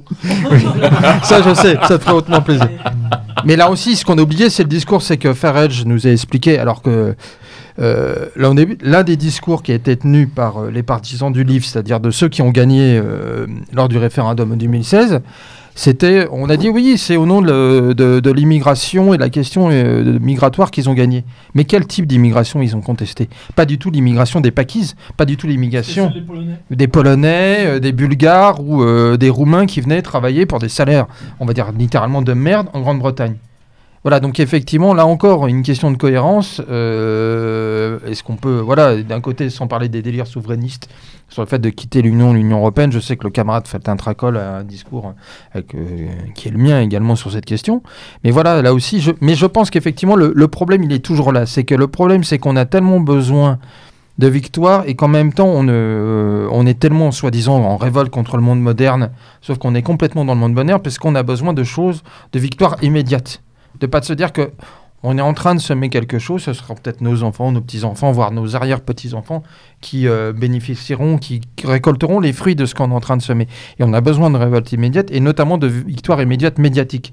C'est qu'on est tellement en, fait euh, des, euh, des, on subit tellement l'histoire, on subit tellement les faits que effectivement il s'agit d'être compte et dès qu'on voit que, comme on dit, euh, de voir la gueule des autres euh, prendre un coup, c'est c'est tellement euh, réjouissif pour nous qu'en fait on considère que c'est une victoire alors que sur le fond il y a un vrai problème. Bah, dès qu'il y a un type qui parle de fermer les frontières et qui gagne une élection, nous on est contents. hein. Voilà, c'est ça. Roger? Ouais, moi ça me fait penser euh, ce que tu viens de dire à Notre-Dame-des-Landes. Tu vois, Voilà. Euh, le débat, euh, le débat est clairement actuel et euh, c'est vrai qu'on en voit plein encore. Ce, enfin, certains, euh, il y a certains jours, certains euh, se réjouissaient d'une possible évacuation euh, de coups de latte dans les zadistes, etc. Bon, bah voilà, je. Mais, mais en comme, même temps, comme moi- je disais, comme, comme je disais tout à l'heure, il faut qu'on arrive à sortir euh, de l'esprit du milieu. Déjà, c'est un terme. Moi, pour 2018, on va pas parler des espérances, mais c'est un terme que j'aimerais voir disparaître parce que on ressemble à rien sauf à un milieu. Euh, on n'est ni une mafia ni une famille. Euh, il, faut tout déconstruire là-dessus. C'est une horreur. Et surtout, euh, il va falloir travailler un petit peu sur le fond. Euh, et c'est quelqu'un, enfin moi j'ai j'ai 26 ans, hein, donc je, je suis pas branché Instagram etc. Mais putain, ce que j'attends moi là pour 2018, c'est du fond, on qu'on sorte un peu de toutes ces conneries et de, de cette zone de confort dont je parlais tout à l'heure quoi. Qu'on Pitié. construise. ouais. Qu'on Et construise. justement, pour rebondir sur ce que tu veux dire, c'est intéressant, Notre-Dame-des-Landes, euh, pour rebondir aussi sur ce que disait le camarade Aimant, c'est que, in fine, c'est la force et la radicalité qui paient. Notre-Dame-des-Landes, indépendamment de. Comme les bonnets rouges. Ouais, comme les bonnets rouges ou, euh, ou euh, d'autres. Les Corses à Cisco. Maurice Corses à Cisco. Pardon Maurice Les Corses à Cisco, c'était ça. Que- comme quoi la leçon n'est la, la Bah, la leçon Corse- n'est la pas à Corse prendre à tout court, droite. d'ailleurs. La Corse Quoi, tout C'est court, c'est d'ailleurs. merveilleux et pourtant euh, ce, tro- ce tropisme demeure. Mais putain, mais la question se, se pose et se repose, quoi. Non, mais la, chose- la seule chose regrettable à Notre-Dame-des-Landes, c'est que c'était pas nous là-bas, quoi. Ah bah oui, mais, Mais- ça, je suis tout à fait mais- comme mais pour c'était pas revenir- nous à Sivins, comme c'était pas Si, nous. Pour revenir, euh, des pour revenir, pour revenir, À euh, Sivins, il y avait des gens de chez nous.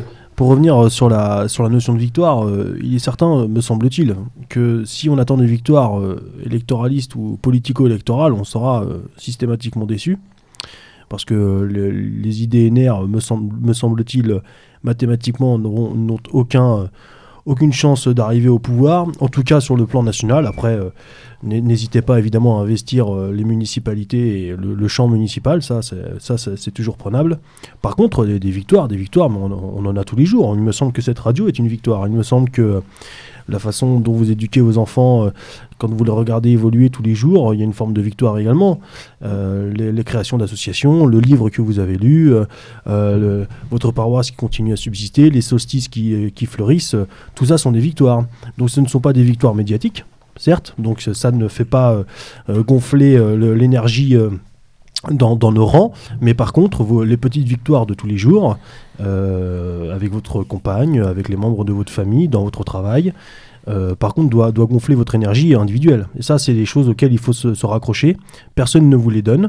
C'est à vous d'aller les chercher et euh, elles sont euh, pourtant euh, très importantes. On est bien d'accord, monsieur Tesla. Je remarque. euh, Mais- ah, Monsieur, oh là.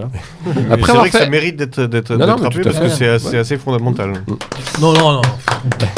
Après avoir fait le tour donc de, de ce qui vous semblait marquant, je remarque quand même que il y, y a deux trois sujets que vous n'avez pas évoqués. Deux trois sujets. D'abord au niveau culture, il n'y en a aucun d'entre vous qui n'a évoqué la culture. Il n'y en a aucun d'entre vous qui n'a évoqué la mort de Johnny. Pitié quoi. Bah voilà, bah voilà, pitié. Mais alors, si je, Pitié. peux, si je peux me permettre, Pourtant, La- pourtant, il y a des choses à en dire. Il y a des choses à en dire. Dans Non, ce- on voilà. l'a Bah suffisamment voilà, on a dit. tout dit. Non, non, non, non, non, ah, non, non, non, non, non, je vous trouve très court. Je vous trouve très court parce que si je peux, moment- si je peux me permettre. Euh, Oui, bah, pardon, je te Ouais, laisse terminer parce que ouais, je voulais. je, Je trouve, voulais euh, je trouve très répondre. court parce que il y a quand même. Je, je trouve que, si vous voulez, on va dépasser le personnage. Alors bien sûr, hein, il y, a- il y a quand même certaines c'est c'est difficile. personnes. Oui, mais si, si. Il y a certaines personnes euh, que vous connaissez sans doute. un- Quelqu'un qui est passé parfois sur cette radio, qui a essayé de me démontrer que Johnny, dans sa jeunesse, avait été l'un des nôtres. Bon, ça m'a laissé un peu perplexe. Pendant 24 Ouais, heures. sur l'histoire de. Oui, voilà, c'est ça, sur l'histoire de poignard. Je sais pas. J'ai entendu la même chose sur Richard Boringer, alors tu sais. Ouais, Monsieur Maurice, il, il faut parler dans le micro. Ah, Euh, Le problème, c'est sinon- que, c'est que tout le monde passe chez nous, mais personne n'y reste. Oui, voilà, c'est ça. Enfin bref, non, moi ce qui m'intéresse, c'est quand même cette prise en charge. en question aussi. C'est cette prise en charge par l'État de ce qui est quand même des funérailles, euh, somme toute, euh, tout à fait euh, individuelles, privées. Et donc, en fait, l'élévation de cette figure de la, la culture populaire, euh, après, on peut le regretter, on peut s'en féliciter, rien. Mais qu'est-ce qu'on peut mettre derrière cette captation? Alors, euh, si, je, si je peux me permettre, il y a- il y, a plusieurs choses. Bon, déjà, le personnage Johnny, qui est euh, déjà, de par son, de par son nom, euh, indique euh, l'américanisation tout de même euh, à outrance. Euh, c'est toujours regrettable que euh, le, le peuple français soit aussi attaché à des figures euh, américaines. Euh, moi, bon, euh, je, je considère pas que ce soit un artiste, bien que je trouve que ce c'est pas un, interprète euh, médiocre. hein. je le trouve parfaitement. Enfin, moi je le trouve écoutable. Enfin voilà, on s'en fout. Mais il y a deux choses entre. Je pense qu'il y a une différence entre le, le, personnage et sa carrière et ce que tu décris, c'est-à-dire la cérémonie. À mon avis, c'est deux choses différentes. Il est évident que la cérémonie à laquelle on a assisté, si elle a été financée et autorisée, c'est parce qu'il y a des retombées politiques. Euh, c'est quand même le personnage médiatique certainement le plus populaire en France, en tout cas jusqu'à sa mort, et donc il est évident que les politiques allaient s'emparer du sujet. Moi, ce que j'ai trouvé, pour revenir sur sa, sur sa cérémonie, extrêmement intéressant, c'est que euh, ce jour-là s'est retrouvé au même endroit euh, des espèces de, bourgeois euh, pseudo-bikers sur, des, sur Harley Davidson à 100 000 euros, avec euh, des, gens, des vrais pour le coup, des vrais prolos qui pleuraient sur les Champs-Élysées. On a retrouvé face à face Patrick Bruel et l'homme du peuple. On a retrouvé euh, des euh, présidents de la République euh, assister à une messe, euh, à une messe et euh, Le jour de la laïcité. le jour de la Le laïcité. jour de la Euh, moi, ça, moi, ça m'a fait quand même hurler de rire euh, de, de voir euh, Sarkozy, euh, Balkany et, et, euh, et Macron euh, dans, dans une église en train d'écouter le, le curton pendant, pendant deux heures. Moi, ça me fait quand même, ça me fait rigoler. Donc, si vous voulez, sa mort a réussi quand même à, à, à- à péter les, les- les barrières sociologiques, les classes sociales et, euh, et même les barrières religieuses. Euh, ou spirituelle, même pour être plus précis. Et euh, ça, j'ai trouvé pour le coup euh, un- un- intéressant. Moi, le, le seul, la seule dimension symbolique. Et puis avec des blancs. Ça aussi, ça, ça aussi, ça a montré quand même quelque chose. On l'a lu dans. Slate, c'est euh, voilà, c'est un peu la mort de la France blanche euh, qui découvre que Ouais. Son idole est morte quoi.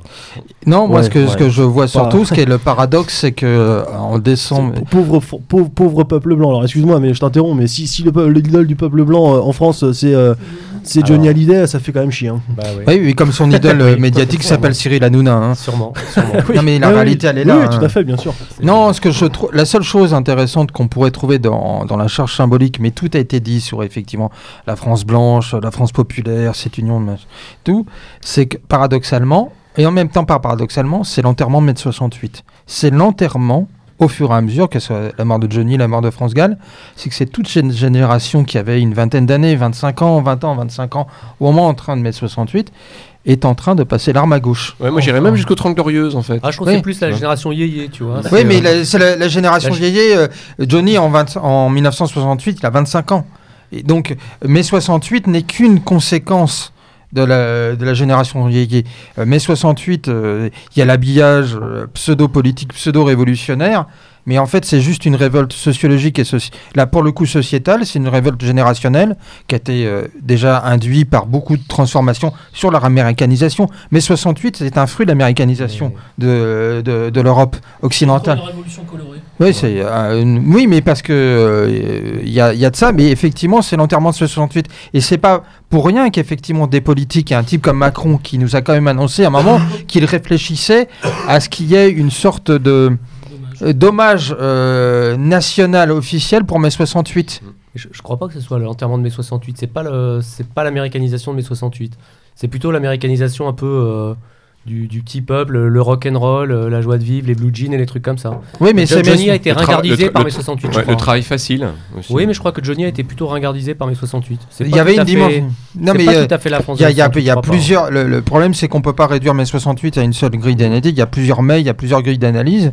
Qu'effectivement, il y a la, il y a la grille d'analyse de euh, gauchiste, euh, de- le fait que le Parti communiste étant un parti conservateur, notamment sur le plan des mœurs, indépendamment de ce qu'on peut penser sur le plan euh, géopolitique et politique euh, du parti du parti communiste de l'époque, qu'il a été incapable de, de gérer euh, ces nouvelles générations qui ont été euh, issues du Parti communiste, qui ont été soit les une partie des trotskistes et les maoïstes, qu'effectivement il y avait les dimensions révolution colorée, euh, surtout par rapport à des déclarations en 1967 sur un peuple fier de lui, euh, sûr de lui et dominateur, et, et sur la question de l'OTAN. Mais il y a aussi la dimension américaine, c'est-à-dire que si mai 68 a tellement marqué, c'est parce qu'il y avait déjà cette dimension américaine, et c'est la dimension rebelle. C'est quelle est la grande figure en fait américaine au-delà du rock, qui a même marqué un type comme même quelqu'un comme Johnny Hallyday ou Eddie Mitchell. C'est-à-dire, c'est le non, c'est pas James Dean, c'est le western. Non, mais James Dean a vachement marqué.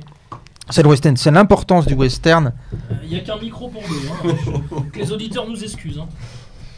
C'est l'importance du western. Et Johnny lui-même a joué dans des, euh, dans des espèces de western, y compris dans un, western spaghetti. Et donc, Non, mais- effectivement, et, et l'américanisation, mais même 68, c'est le, c'est le, c'est le rock, c'est toute cette dimension-là. C'est-à-dire, il y a la, je, je mets de côté la dimension politique et purement, je dirais, euh, activiste, gauchiste de mai 68. Je parle de la dimension sociétale. Et effectivement, Johnny, il s'est produit ça. Johnny, il y a déjà le- la, la volonté de la libération sexuelle, de- du fait que c'est la jeunesse au pouvoir et la jeunesse éternelle, la jeunesse permanente. C'est ça, mai 68. Ouais, c'est pas autre chose. C'est assez machiste, hein, Johnny. Enfin, le western, c'est quelque chose d'assez classique hein, en général. Oui, mais il y a une Le dimension western- machiste dans mai 68. Ouais. Le, le- féminisme, il vient bien après. Mai 68, c'est très Ah. machiste. hein. Moi, je, je, je le situe pas au même endroit, euh, l'Amérique de Johnny et l'Amérique mai 68. Enfin, J'arrive pas à les Mais- mettre au même endroit. Mais à quoi ça me fait penser, Johnny? Ça m'a fait penser un peu ce qu'on voit, tu sais, dans les... quand il y a un euro ou un- une Coupe du Monde, où tu réunis le peuple devant des écrans géants. C'est-à-dire, en fait, c'est finalement. euh, voilà. Je crois que c'est un moment où tout le monde est individualisé, etc. etc. Il reste quand même un espèce de, de- de besoin de, de, sen- de sentir qu'on est un peuple, c'est-à-dire à mon avis de ressentir les mêmes choses au même moment. Donc tu mets les gens devant un écran avec un match de foot, et, et là, quand il y a l'équipe de France, c'est même des gens qui ne connaissent rien au foot, des nanas qui ne savent rien du tout, qui n'y connaissent rien, qui savent juste que quand la balle elle rentre dans telle cage, euh, faut être pour les bleus, et quand la balle rentre dans la cage, faut crier ouais ouais ouais. Quand euh, on rate un but, faut à moitié pleurer. Quand on tape le poteau, faut faire oh zut, c'est c'est trop con.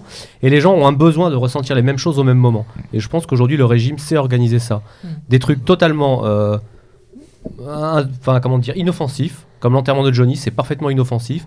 Et c'est une espèce de, de défouloir émotionnel qui permet aux gens de croire encore qu'ils sont un peuple, de croire qu'ils sont capables de ressentir les mêmes choses au même moment pour des choses finalement totalement dérisoires. Oui. Enfin, plus ou moins dérisoires. Eh ben, là, par contre, le seul intérêt euh, par rapport à ce que tu viens d'expliquer est intéressant sur ce point, c'est le fait que, euh, comme l'a dit euh, le camarade Tesla, c'est qu'on a vu que des blancs.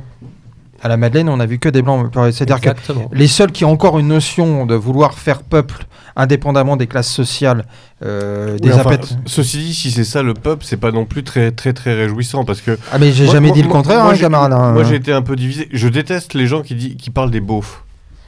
Euh, les gens qui disent oui de toute façon les, les gens qui aiment euh, qui aiment Johnny c'est des beaufs euh, parce que beauf c'est vraiment le truc du bobo qui méprise le euh, grosso modo le C'est- français c'est moyen condé- C'est condescendant, classe, hein. c'est condescendant, c'est du mépris dit- de classe. ce peuple qui en effet est complètement américanisé euh, avec des bandanas euh, de, sur, la tê- sur la tête des pins euh, sur son blouson en jean à pleurer à- alors que c'est des gens qui ont 40 50 ans qui ont des enfants qui ont des il y a deux trois Si c'est 60 ça, pour certains. hein. oui mais je veux dire si c'est ça si c'est ça le peuple français je veux dire ok ils sont tous blancs mais ça a plutôt tendance moi à m'inquiéter qu'à me- qu'à m'encourager en disant il existe encore un peuple Ah, blanc non. attaché à des choses Le, le but, c'est pas de croire qu'ils qu'ils sont un vrai peuple. Le but, c'est qu'ils croient encore assez longtemps qu'ils sont un vrai peuple. C'est-à-dire que voilà, on leur dit vous êtes un peuple, on est vos, vos dirigeants, vous êtes un peuple, on est un grand pays, etc. Et les gens, par quelques manifestations comme ça, arrivent à le croire. Alors des fois, ils communient dans le multiculturalisme de l'équipe de France. Et là, effectivement, ça fait une sorte de surprise. Ils communient tous ensemble, mais pas tous ensemble. C'est une communion communautaire, on va dire, d'une France qui est un peu passée. Voilà. Mais euh, c'est vrai que par rapport à ce que tu disais, Xavier, pour citer Varg Vikernes, être blanc ne suffit pas.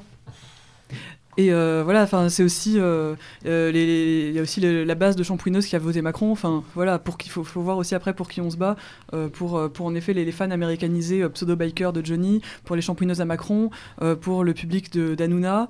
Enfin, voilà. Et c'est eux qui vont voir que- Johnny aussi. hein. Oui, mais justement, est-ce que, est-ce que le, le- le cancer intérieur est pas pire que, que, que, que le coup de poing extérieur? Si, après, euh, messieurs, dames, je- ça reste euh, le, le peuple, en effet, euh, avec lequel nous avons affaire. Et donc, à un moment, ça là-dessus, c'est. euh, alors, je, Après, ça repose c'est vrai, que la référence, l'avant-garde. c'est vrai que la référence, on l'a fait peu, enfin, on l'a, on l'a fait peu souvent sur cette, sur cette antenne. Euh, Xavier va, va avoir le clin d'œil, mais c'est Fabrice Robert, il y a quelques années, à une époque où, où, les jeunesses identitaires et le bloc montaient en puissance euh, qui, qui avait en effet dit clairement oui, le, le peuple peut nous déplaire. C'est pas forcément en effet la l'image qu'on envoie, mais ça reste notre peuple. Et donc ça là-dessus, euh, on oui, est, mais on ça, est obligé de faire avec. c'est pas une raison pour le caresser Ah non, dans le sens du poil et bien pour et, et pour et l'encourager. On est bien Et d'accord. c'est justement euh, peut-être le problème du populisme. Euh, c'est de, de se mettre au niveau du peuple. Moi, respecter le peuple, c'est vouloir l'élever.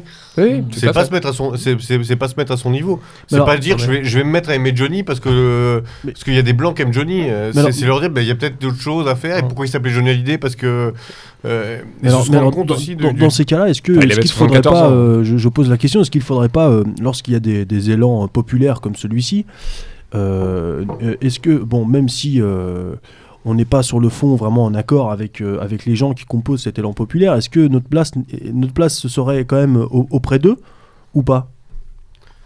Sans doute, ouais, avec du matériel politique, mais euh, Ce qui est Ou pas compliqué. Enfin, je sais pas. Vraiment, je pose la question. Est-ce que, est-ce que avons-nous malgré tout un rôle à jouer dans, dans ces, dans ces moments-là? Pas dans ces- à mon avis, pas dans ces moments-là, parce que c'est des moments de transe.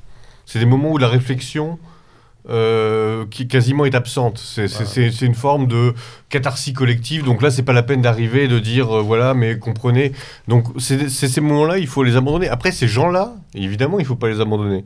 C'est ce, peuple qui était, qui était là, en effet, c'est notre peuple. Mais c'est pas à ces moments-là euh, qu'on peut lui, à mon Alors, avis, je, je vais poser la question de façon un peu plus générale. Euh, ne, ne devons-nous pas être présents à chaque élan populaire? Euh, pour- alors, euh, c'est une vraie question. Pour euh, revenir sur la question euh, stricto sensu euh, des funérailles officielles et nationales de Johnny Hallyday, on a vu l'épisode avec Marine Le Pen, où je pense que c'était pas de son fait, elle a pas mal joué, c'est que le truc a été fait, mais le simple fait qu'une partie de la famille, de l'entourage l'ait refusé, ça a été exploité politiquement. Donc je pense qu'il faut faire très attention quand il s'agit de deuil et de figures comme celle-là, à venir de manière un peu peut-être outrancière. Par contre, ça oblige peut-être à la vraie question que tu as expliquée euh, quand tu revenais sur euh, les petites victoires du quotidien qui ne sont pas les victoires médiatiques, c'est peut-être qu'il s'agit peut-être pe- tout simplement d'agir dans son environnement proche, dans son quartier, pour participer à des événements populaires sans euh, avoir tambour et trompette, le grand, la grosse caisse et compagnie, et peut-être pas de figure médiatique, effectivement. Mais le problème maintenant, c'est quels sont nos emballements populaires? Alors, petit, alors, autre exemple, quand on assiste aux marches blanches, euh, c'est un moment de deuil, mais ça peut aussi se transformer en moment de colère ou de revendication. Euh, Avons-nous notre place à dans ce moment-là? Mais sans, sans, attention, je ne parle pas de, de 30 bonhommes qui débarquent avec euh, les tracts, les drapeaux, la revendication claire et affichée. Non, non, mais Il y a je- évidemment des façons de faire, mais euh, je, je- je- je- je- moi je pose la question, euh, devons-nous être présents dans ces moments-là?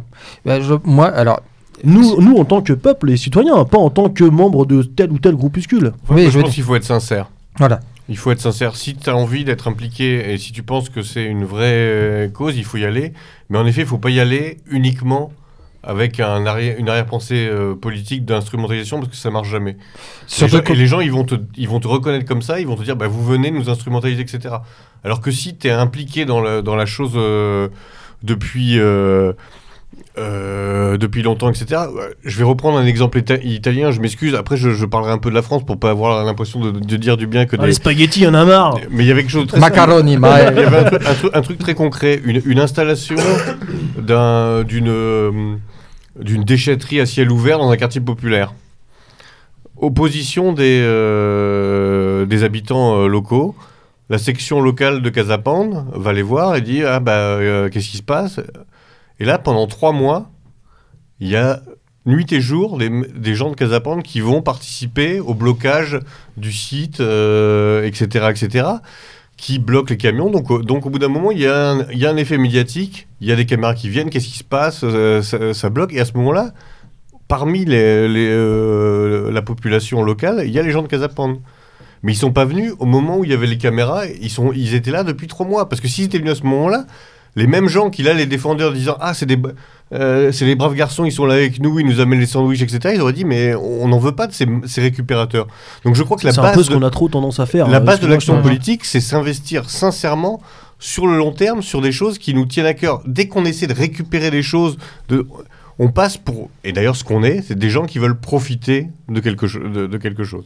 Et puis en plus, euh, moi, je- alors c'est mon sentiment personnel sur euh, les marches blanches, c'est que j'ai c'est- à courte vue, même si euh, c'est une forme d'émotion, si tu veux, c'est une forme, c'est un moyen qui permet de, de calmer la colère populaire. C'est-à-dire qu'on défile dans le calme, la marche blanche, en disant euh, Mon Dieu, c'est horrible ce qui est arrivé. ça. Euh, plus jamais ça, ce qui est arrivé à Melissa, à Brandon, à Kevin ou à Jessica. Ils s'appellent tous comme ça. Généralement, mais tu sais, c'est une réalité. Génération de Johnny Hallyday. C'est pire que je pensais. oui. Non, mais euh, je suis désolé, la, la- la réalité du peuple, si tu vois, si tu prends l'état civil euh, de, de tous les gamins qui sont nés à partir de la seconde moitié des années 80, tu pleures. Ah bah, en Angleterre, il y en a beaucoup. Ouais. non. mais c'est pas, mais tu sais qu'en en Grande-Bretagne, c'est la même chose, c'est la Grande-Bretagne. Ah bah, il s'appelle Kevin, oui. Non, c'est c'est- c'est un prénom irlandais, Kevin, à l'origine. hein. Oh, il doit y en avoir aussi en Angleterre. hein, euh, faut pas non, c'est plutôt du Mohamed maintenant, malheureusement, en Grande-Bretagne. Oui, c'est vrai. D'accord, d'accord. Non, mais bon, c'est intéressant qu'on qu'on en ait parlé. Autre sujet que vous avez euh, savamment esquivé. Attends, je Ah. juste, Pardon, monsieur Jean. Non, je voudrais juste faire une. euh, aller abonder dans le sens de, de Rouba tout à l'heure, quand euh, il parlait de cette euh, volonté un peu affichée, forcée de faire peuple. Hmm. J'ai l'impression qu'il y a quasiment une volonté de créer artificiellement des mythes fondateurs, voire des sacrifices fondateurs. Et quand je pense à sacrifice fondateur, je pense à Charlie Hebdo. Ouais. Et le fameux pseudo-esprit du 11 janvier.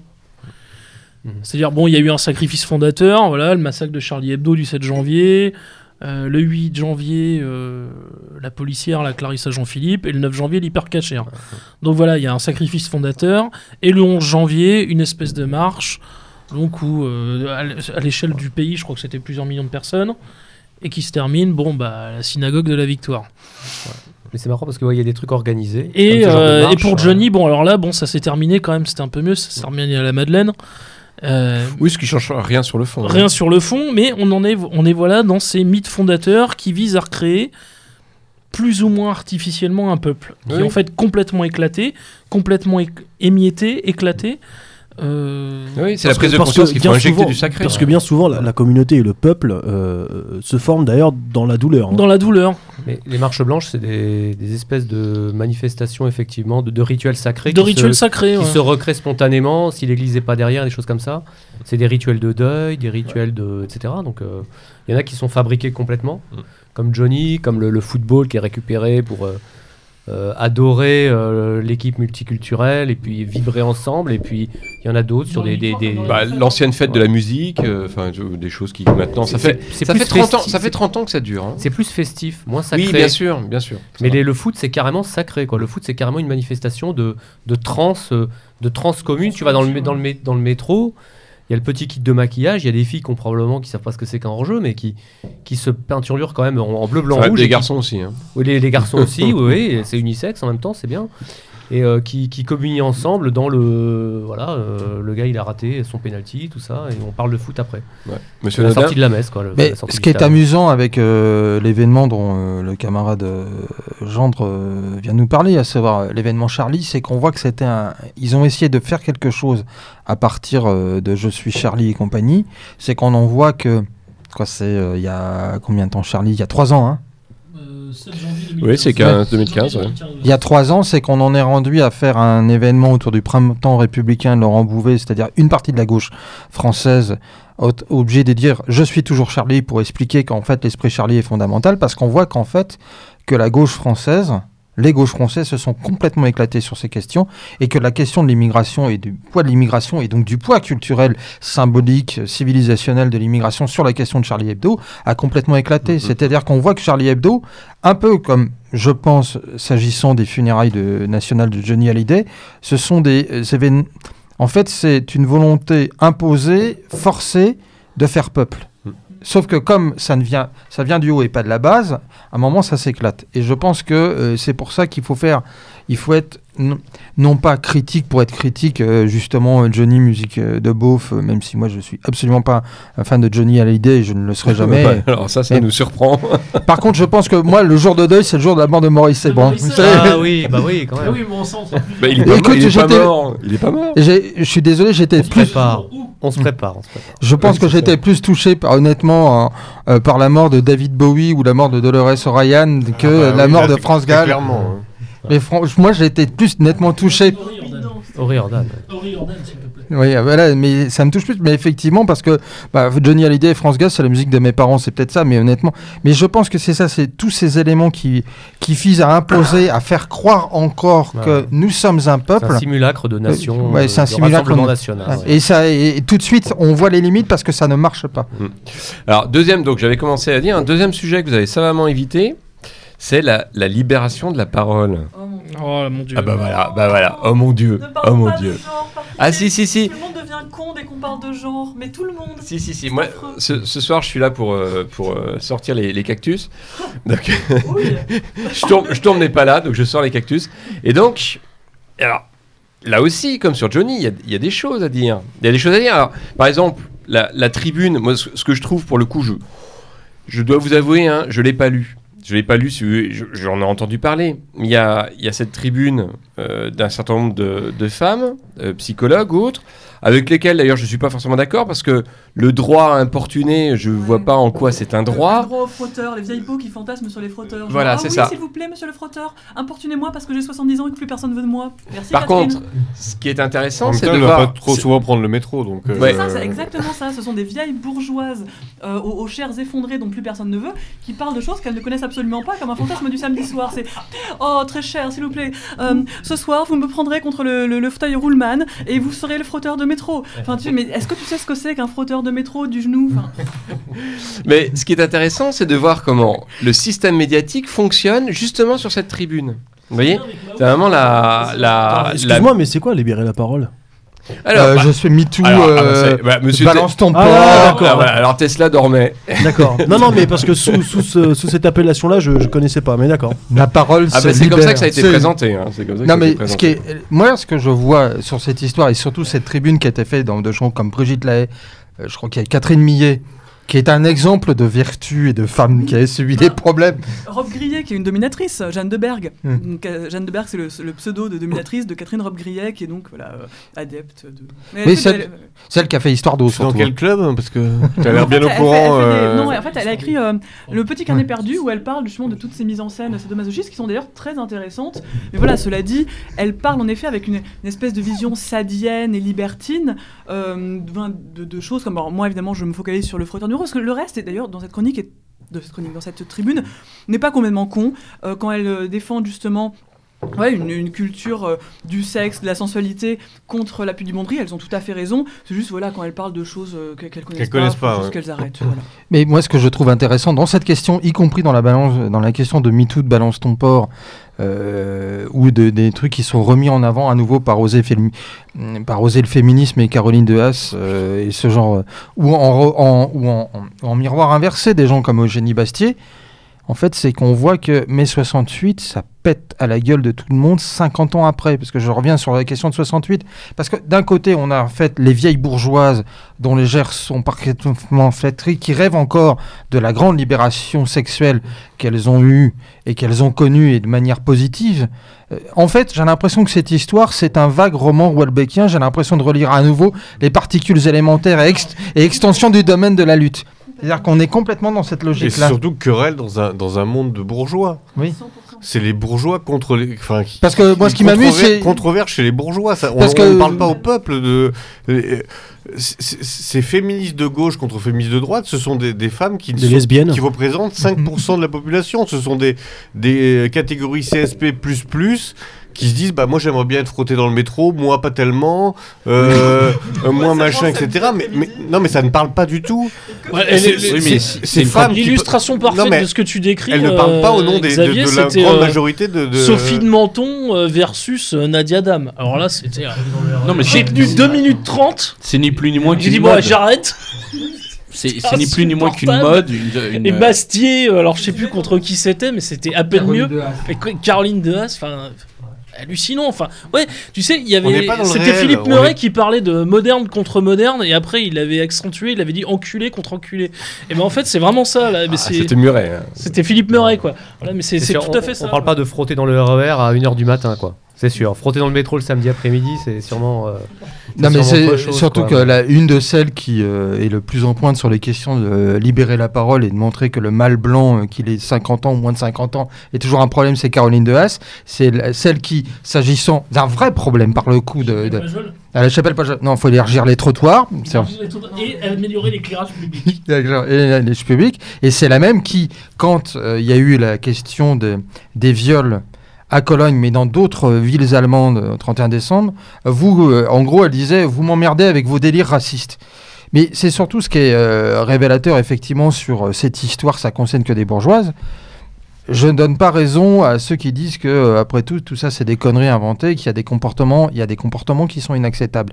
Mais s'agissant d'actrices américaines qui ont connu leur heure de gloire, grâce soi-disant à un port inqualifiable, qui est, avec lequel il ne fallait on savait pertinemment qu'il avait un comportement abject. Ben, elles ont construit leur carrière grâce à qui? Moi, je prends Asia Argento. Asia Argento, elle a quand même été sa maîtresse pendant 5 ans. Euh, et d'un coup, euh, et là aussi, sans tomber dans un complotisme de bazar, c'est que le Weinstein, qui est un, comportement inqualifiable, soit dit en passant, et, comme d'autres, hein, comme beaucoup d'autres, il a commencé à en prendre plein la figure au moment où, comme par hasard, la presse américaine sur les questions de, show business expliquait que son entreprise commençait à connaître quelques difficultés financières. Là encore, dernièrement, on nous a expliqué, vous savez, il y a Oprah Winfrey, c'est grande la présentatrice des, grands euh, euh, shows euh, télé américaines, noires, qu'on nous explique soi-disant comme celle qui pourrait être opposée à euh, Donald Trump donc en 2020, voilà, pour les élections présidentielles. Ben, sauf que c'était une des meilleures armées d'Harvey Weinstein. Donc ces gens, au bout d'un moment, quand je vois toutes ces grandes actrices soi-disant donneuses de leçons, Surtout, c'est qu'on met tout sur le même plan. Oui. C'est-à-dire que. oui, ça en plus c'est encore plus insupportable. d'expliquer que c'est la même chose, euh, l'actrice euh, hollywoodienne qui euh, va accepter euh, de rentrer dans la chambre du, euh, du producteur et que oh, il sort curieusement il sort tout nu de, de son de sa douche ah bah, je suis c'est vraiment très je suis vraiment très étonné et des vrais et, des, et un vrai une vraie pression euh, de rue une des agressions euh, de rue euh, dégueulasses etc qui sont le fait de populations que personne ne nomme parce que Marine Le Pen, il faut lui reconnaître ça. Oui, bah, euh, on peut, euh, on peut pas tout lui reprocher non plus. Mm.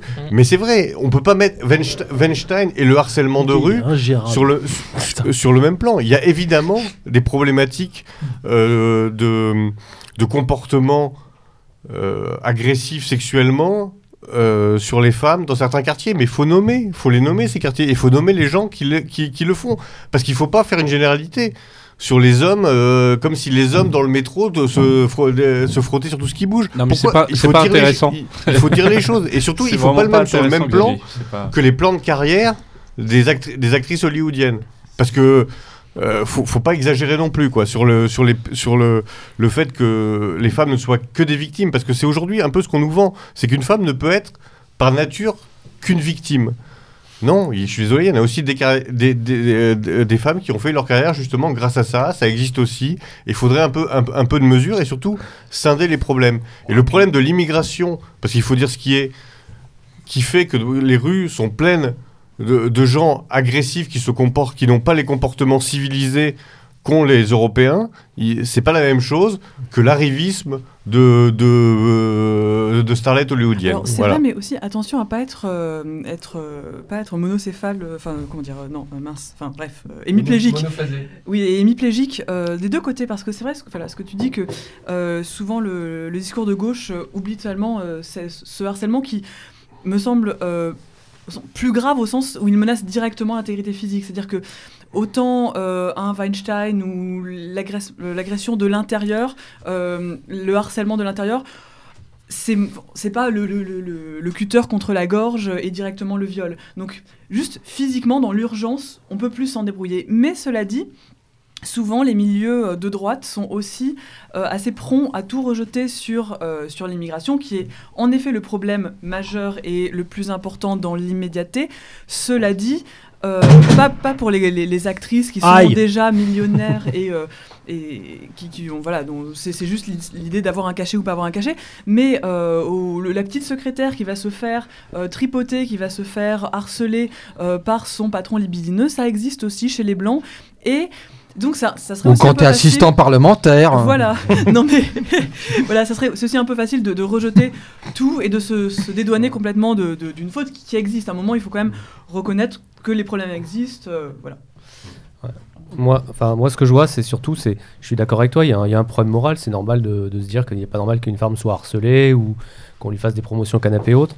Mais ce que je, dans, dans les échanges qu'il y avait eu entre euh, euh, ceux qui protestaient contre tous les aspects euh, harcèlement et puis euh, Catherine Deneuve et ses copines qui faisaient une tribune, j'avais l'impression de voir la lutte entre une espèce de moralisme qui devient complètement puritain. C'est un espèce de puritanisme complètement fou. Anglo-saxon. Oui, c'est ça. C'est euh, Euh, et, et musulmans. Voilà, je, mais- je pense qu'il y a vraiment une poussée. Tout à fait. Ouais. Là-dessus, euh, je pense que la, la poussée, le, le, le- le- le poids de l'immigration, il se voit aussi là-dessus, Mm. Clairement. C'est un, un puritanisme, c'est un peu le- la révolte bourgeoise puritaine. Il était vegan et féministe. C'est-à-dire, t'es pas végétarienne en disant je peux manger de temps en temps un bout de viande. Non, c'est plus rien. C'est du jusqu'au boutisme moral. Voilà. Et en face, j'ai quand même une certaine sympathie pour Catherine Deneuve et Brigitte Lahaye, qui, elles, essayent de faire un peu de la, tra- de la transgression de cette espèce de puritanisme. En disant un peu bêtement, oui, on peut jouir pendant un viol, ce qui est techniquement vrai, paraît-il. J'avais lu dans un autre article. Et il paraît que c'est un très grave problème psychologique pour les femmes qui sont violées quand elles ont reçu du plaisir.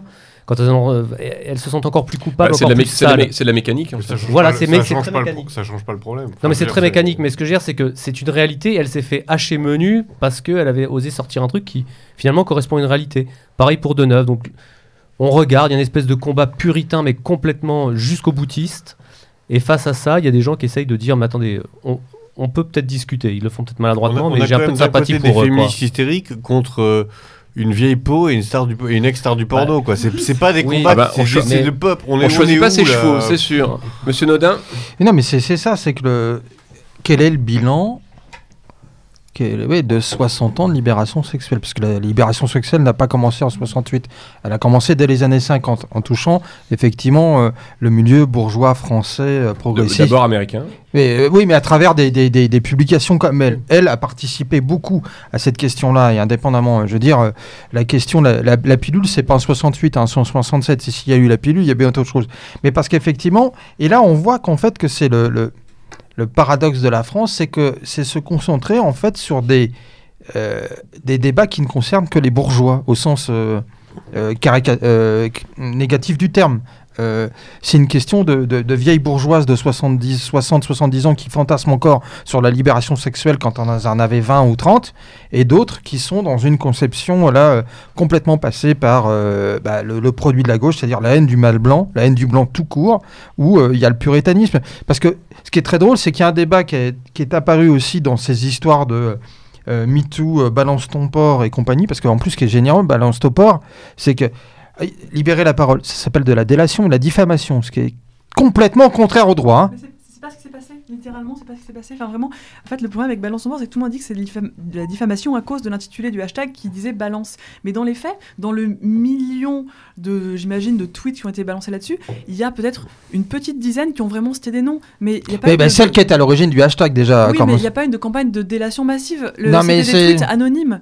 Oui, mais il y, a- il y a quand même une forme d'esprit. Je dis pas qu'il s'agit pas de. Les noms n'ont pas été cités. Oui, mais de, de- de dire qu'il faut que c'est normal, il faut accepter qu'après tout, euh, si elle se fait trousser, c'est qu'elle a cherché. Je suis pas dans cette euh, logique-là. bien sûr.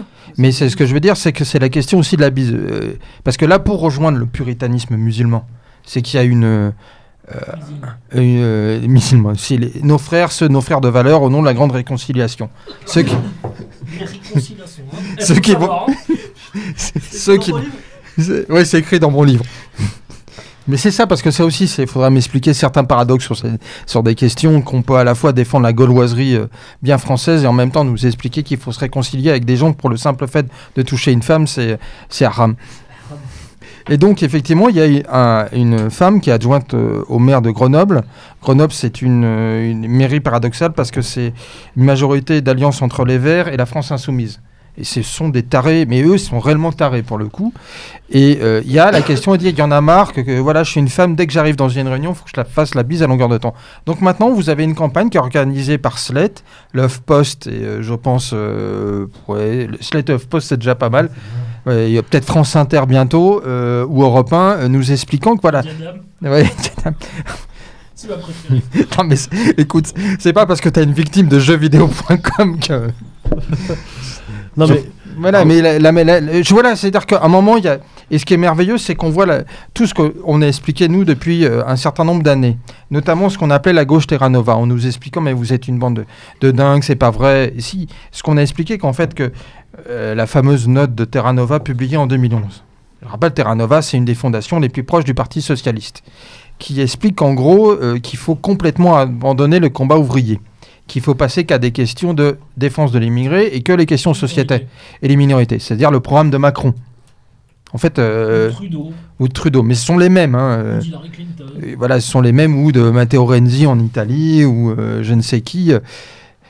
Et donc, effectivement, euh, le- on voit toutes ces questions, effectivement, de- d'obsession sur euh, le fait que maintenant on va se toucher. Et même. Euh, le, le problème, c'est qu'aujourd'hui, justement, le constat, à mon avis, c'est l'échec complet de la libération sexuelle. Et Ah, de- mais et de totalement, totalement. C'est Ce qu'aujourd'hui, qui est- ce qui les rapports hommes-femmes n'ont jamais été aussi Si compliqués, aussi violents, aussi euh, judiciarisés, aussi euh, malsains, quel- parce que euh, on n'ose plus rien faire. On- Bah, enfin, euh, je sais pas si. La, la- la- la pseudo-libéralisation amène en fait à une, à une inquisition permanente. Bah, une- moi, j'ai- moi j'ai vu, j'ai vu dans le métro un- un- euh, des gens bousculer, un type qui tombe sur une. Mais vraiment. micro, le micro. euh, euh, qui tombe sur une, une jeune femme. La jeune femme se met à, à- à- à crier. Il a essayé de me tripoter, il a essayé de me tripoter. Alors évidemment, tout le monde. euh, Impossible, t'es trop moche. euh, co- commence à lui dire. Non, Ah, le mec bah, pense se justifier, il a dit monsieur- qu'il était PD. Hein. Monsieur, euh, oui, oui, bah, Non, mais c'est c'est le vrai. fameux, c'est le fameux. Et il dit, mais oui, mais moi je suis PD. euh, non, c'est juste qu'on m'a poussé. Mais mais il y a une hystérisation des, rap- euh, Euh, des ôte-moi- rapports individuels qui est tragique. euh, Peut-être que je me trompe, euh, Xavier, mais il me semble qu'il, je crois que c'est en Suède, où ils ont l'idée de mettre en place un, un contrat avant relation sexuelle. Mais ils le font déjà aux États-Unis. C'est c'est déjà, ça, c'est hein. déjà le cas aux Sur la blockchain. non, sans déconner. On le fait déjà dans Mais le il y a un BDSM, truc comme hein, ça. ça s'appelle les, les- les contrats euh, avant rapport, genre euh, il y a le, le mot euh, pour pas, enfin le, le- le safe word, enfin le, le- en fait la, contra- le- le- la contractualisation du couple, c'est un truc complètement Eh ben, BDSM. J'ai vu un truc, c'est c'est des smart contracts sur la blockchain. où je- non, Non. C'est peut-être une idée comme ça, mais les gars mettent euh, de manière publique et diffusent publiquement ce à quoi ils sont prêts à consentir, euh, étape par étape, euh, voilà, de manière publique. Bienvenue en Voilà. 2018. Non mais, Non, mais- très, très franchement, il y avait Monsieur Tesla qui parler. sommes-nous- pas en train de, de, de, de, de voir se mettre en place euh, Je ne l'espère pas. Je ne sais pas si ça va prendre.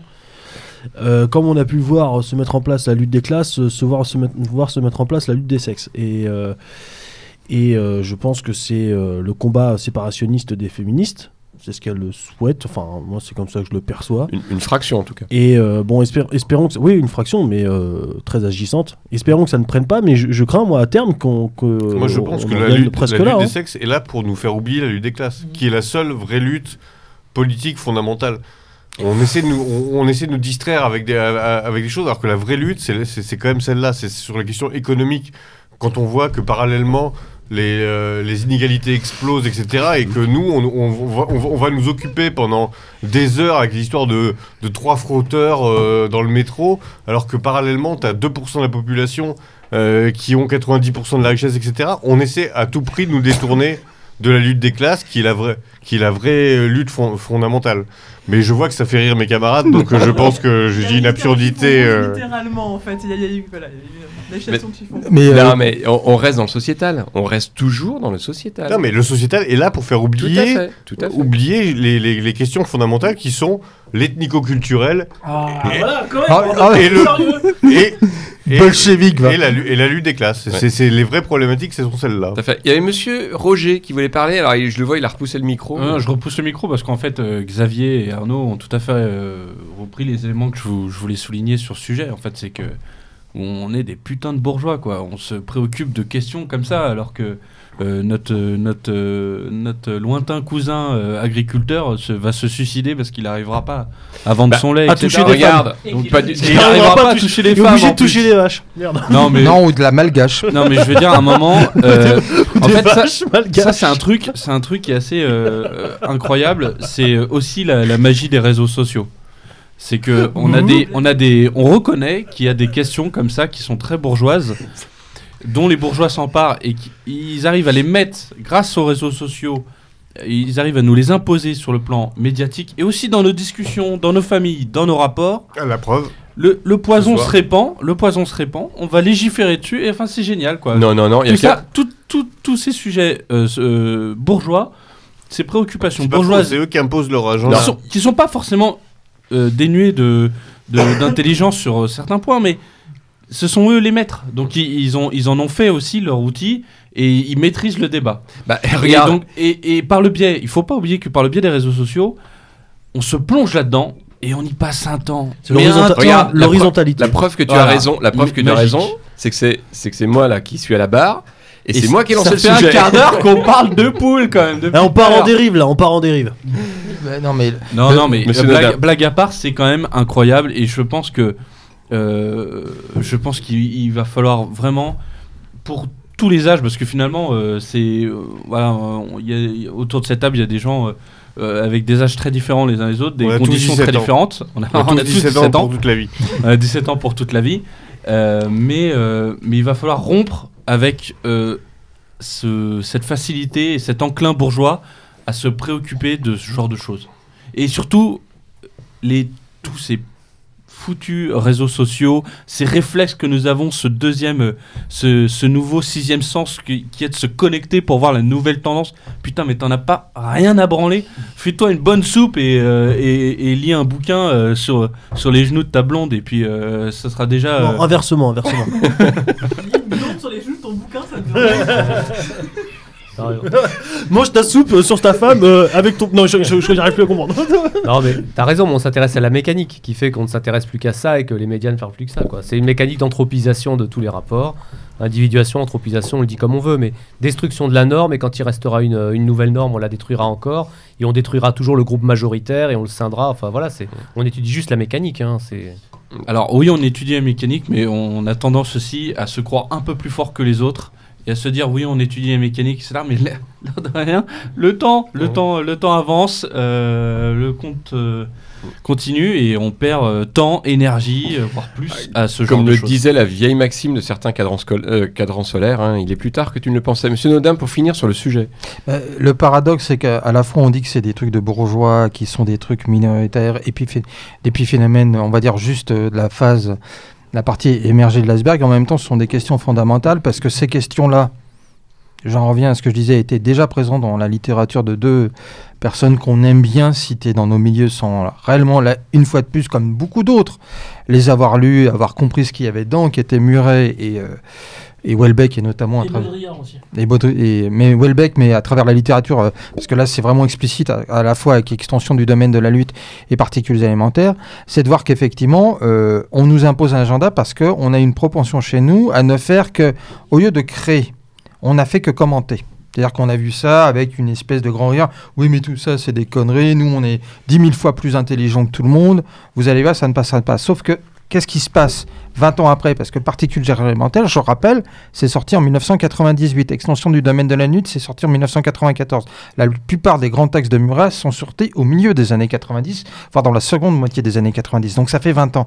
Mais 20 ans après, on les prend en pleine figure, et sauf que on nous les impose parce que une fois de plus, nous sommes devenus minoritaires et nous n'avons pas compris que l'obsession, à la part peut-être effectivement de ce qu'on a appelé la French Theory, c'est-à-dire d'universités américaines et notamment d'universités californiennes sur euh, la théorie du genre, la French Theory, c'est-à-dire euh, des gens comme euh, Derrida.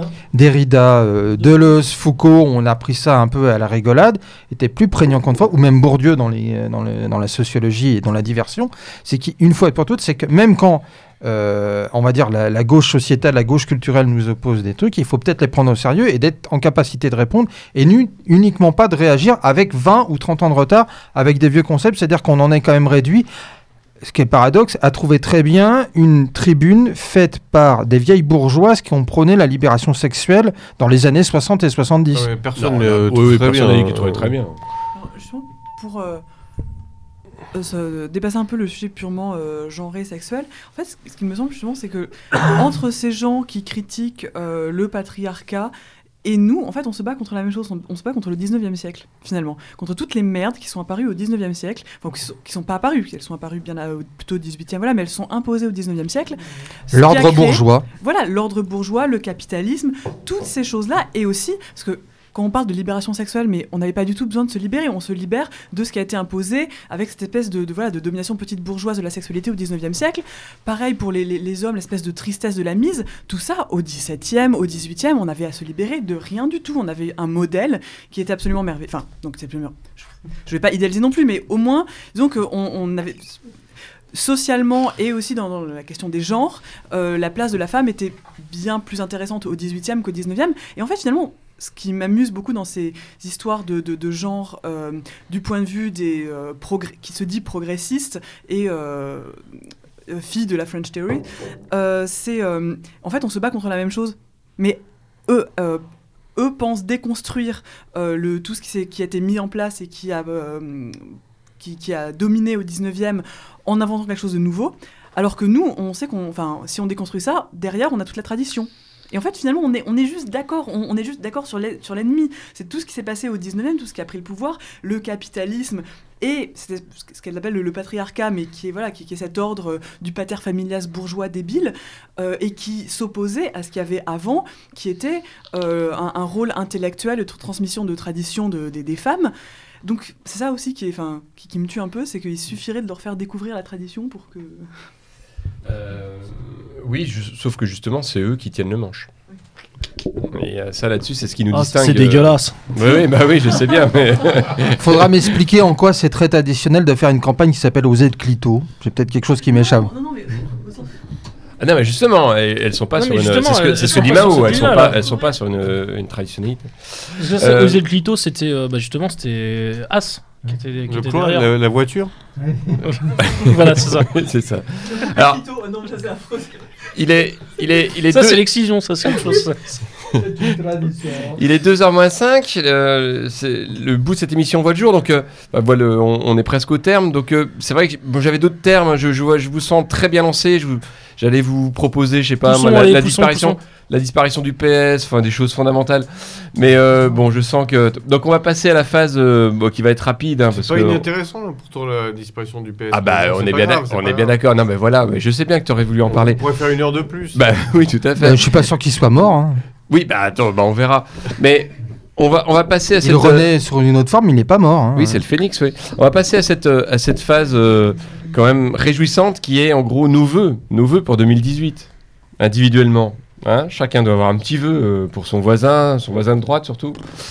Euh, ah, c'est Mao, c'est Mao qui est désigné. Oh euh, comment ça que je suis désigné? Je... Non mais je pensais faire un vœu à qui? À quoi? À la France? À tout le monde? Bon, je commencer... ben, Peut-être le vœu serait d'être parfaitement désespéré finalement. Parce que voilà, je... pour- moi, pour 2018, j'ai pas d'espoir euh, sur quoi que ce soit, que ce soit d'extérieur à nous-mêmes. Pas nous-mêmes euh, en tant que milieu, parce que comme Roger l'a très bien dit, il n'y a pas forcément de milieu, mais nous-mêmes euh, en tant que groupe de camarades, que groupe d'amis, euh, que voilà, que, que, que même que, que personne, je, je vais pas dire l'horrible mot d'individu. Et en fait, quand on est parfaitement désespéré, c'est pas quelque chose de triste, c'est juste le, le- le socle, le, le, le- le- le rocher de fond sur lequel on peut euh, construire quelque chose et construire une résistance. Donc euh, se débarrasser enfin de toutes les illusions et voilà, être parfaitement désespéré, c'est ce que je vous souhaite pour 2018. Très bien. À qui le tour? Ah, monsieur Roger, allez, allez, allez, allez.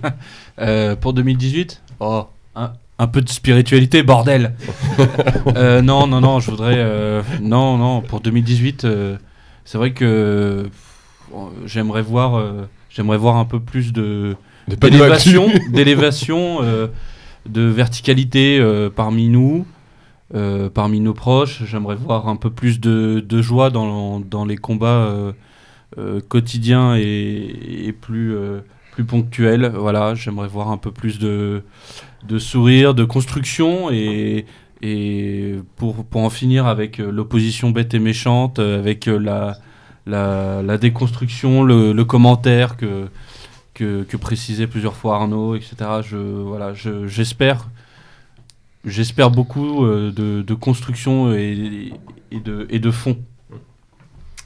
Gorbatchev Ouh, ça va être dur.